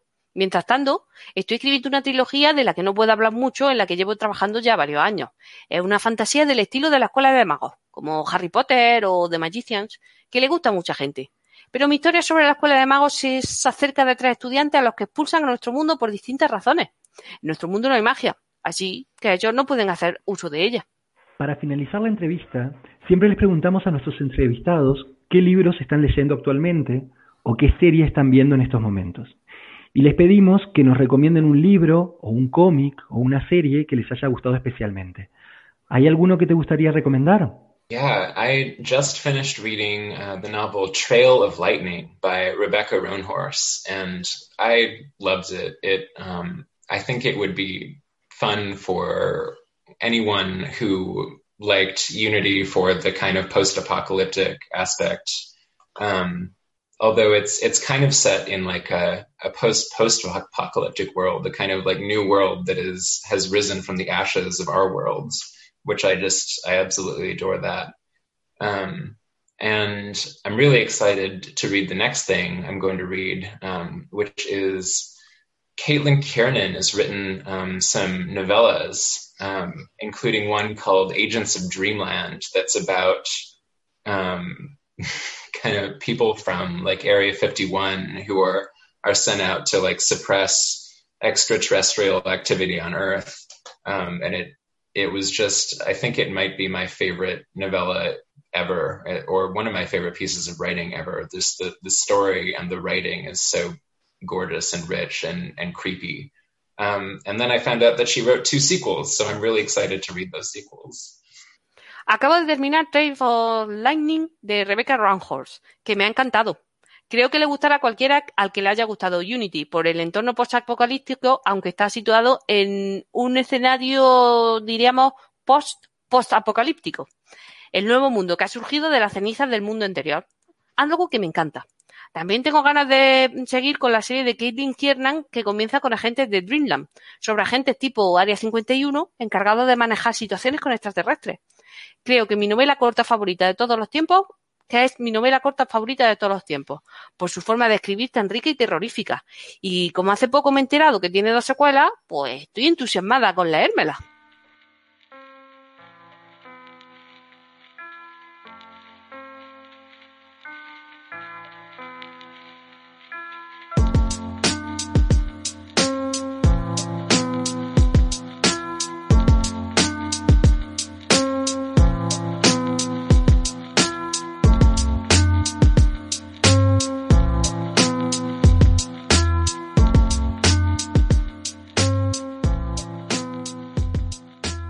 Bueno, pues esto fue la entrevista que, que tuvimos con Eli Banks. La verdad es que es una, una, chica muy interesante, con ideas muy interesantes, y la novela nos gustó mucho, así que nada, recomendarla de nuevo simplemente. Y bueno, y espero que hayan disfrutado de la entrevista, por supuesto. Bueno, bueno, y antes, y antes de cerrar se nos queda, se nos queda una cosilla, que, que casi nos estamos ya yendo de, de, tiempo, porque llevamos ya un buen rato por aquí, pero. Pero tenemos, tenemos nueva. Tenemos nueva tripesección. Exacto. Adelante, cortinilla. una, una fanfarria, no hace falta. Eh, tenemos las tripreguntas, que desafortunadamente, bueno, como es un poco ya tarde, llevamos aquí más de dos horas, o no sé cuánto llevamos ya. Eh, aunque sean tripreguntas, en realidad es una pregunta, no son tres preguntas. Entonces.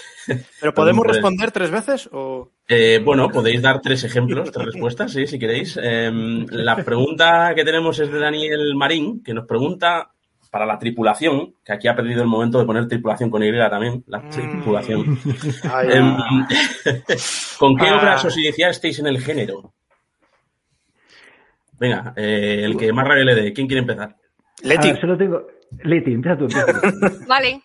Bueno, pues mm, yo creo que lo primero que leí fue mm, los libros de Asimov, que le insistí mucho a mis padres para que se apuntaran al círculo de lectores y, y- y tengo la colección completa de que sacaron con mm, la de los robots, los cuentos de robots, la fundación, los límites de la fundación, la enciclopedia galáctica, la tengo ahí, aquí en casa. Y creo que eso fue más o menos lo primero que leí. Y ya, pues fue un no parar. Supongo que mucha gente empezó con, con Asimov, por lo menos de, de mi edad aproximadamente, supongo. No sé, ¿vosotros con qué empezasteis?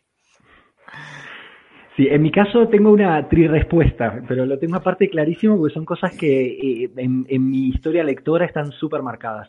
La primera novela, digamos, para adultos que leí en mi vida fue eh, 2001 Odisea del Espacio de Arthur C. Clarke.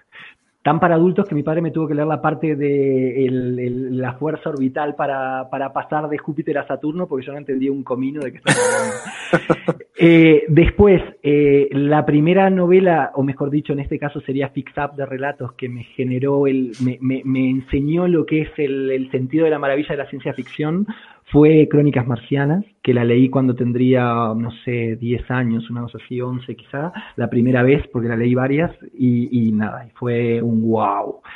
Y después, ya de adulto, lo que, digamos, la novela que hizo que yo comprendiera que la ciencia ficción, más allá del sentido de la maravilla, es un excelente lenguaje y una excelente herramienta para poder hablar de la realidad y profundizar en cosas que la realidad a las que la el realismo no llega fue Los desposeídos de Ursula K. Le Guin. Esas fueron mis tres obras sin duda seminales, eso lo tengo pero clarísimo.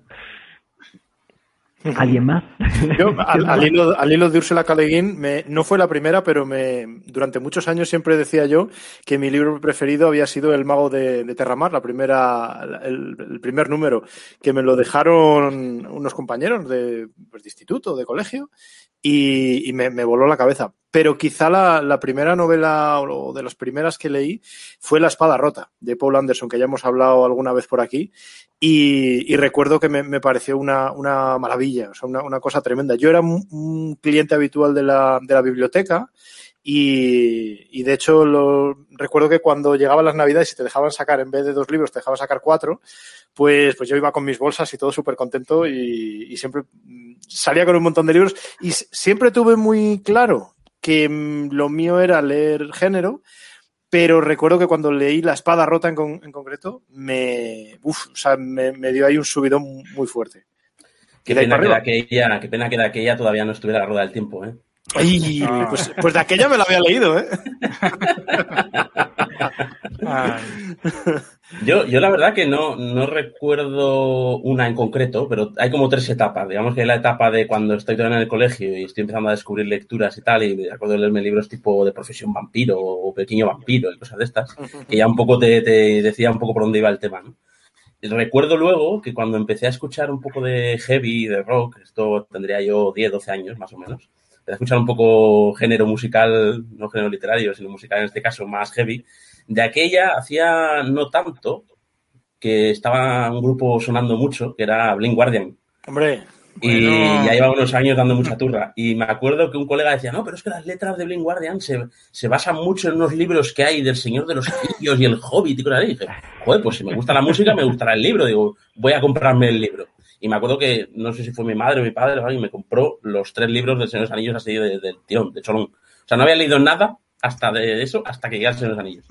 Y luego, como me quedé con, la- con las ganas de leer más cosas de eso, pues recuerdo comprarme Dragonlance y cosas así. Así que un poco ese sería el inicio.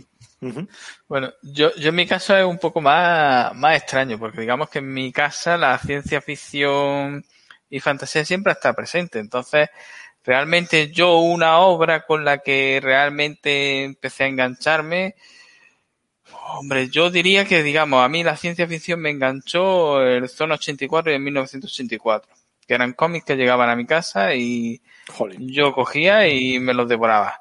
qué Y en, y en cuanto a fantasía, sí que es verdad que yo, mm, donde me empecé a enganchar a la fantasía fueron con las crónicas de la Dragonlance. Ujú. Ahí fue mi, mi enganche. ¿Vale? Y luego ya de ahí pues derivé en otras muchas novelas, en otras muchas cosas. Descubrí libros que tenía mi padre de ciencia ficción que eran magníficos, como por ejemplo Homo Plus y cosas así. Dice, en fin, pero bueno, ya de ahí fue Y pues poco a poco, leyendo poco a poco y ya está. Y cogiendo culturilla. Es curioso que la, la, mayoría habéis empezado con algo de ciencia ficción, o tenéis la ciencia ficción muy presente. A mí la ciencia ficción tardó, tardó más tiempo en llegar, la verdad. Tardó bastante más. A mí siempre me llamó más la fantasía. Yo creo que de pequeño te entra como más, ¿no? Quizá. Es que la fantasía te entra más. De hecho, a mí la fantasía me Las dio portadas, más. por- quizá también, ¿no? Las portadas, los dragones, el guerrero, el mago. Y hombre, lo de las naves espaciales sí está bien, pero hombre, el que pueda lanzar una bola de fuego y cosas de esas. Mola más. ¿Qué Lu- quieres que luce, luce más, es más lucido. Sí, sí, sí. sí. Muy bien. Muy bien. Bueno, pues yo creo que respondidas las tri preguntas por esta, por esta edición. Y Sí, nada, os animamos, os animamos a todo el mundo a mandarnos las preguntitas. eh, Que nada, seguiremos en próximos programas, si nos va quedando tiempo, que siempre nos quedará, aunque sea para una, eh, a responder a las preguntillas. Muy bien, pues yo creo que nos despedimos aquí, chicos. Decimos hasta luego todos. Muy bien. Que vaya bien. Hasta luego. luego. Hasta luego. Adiós.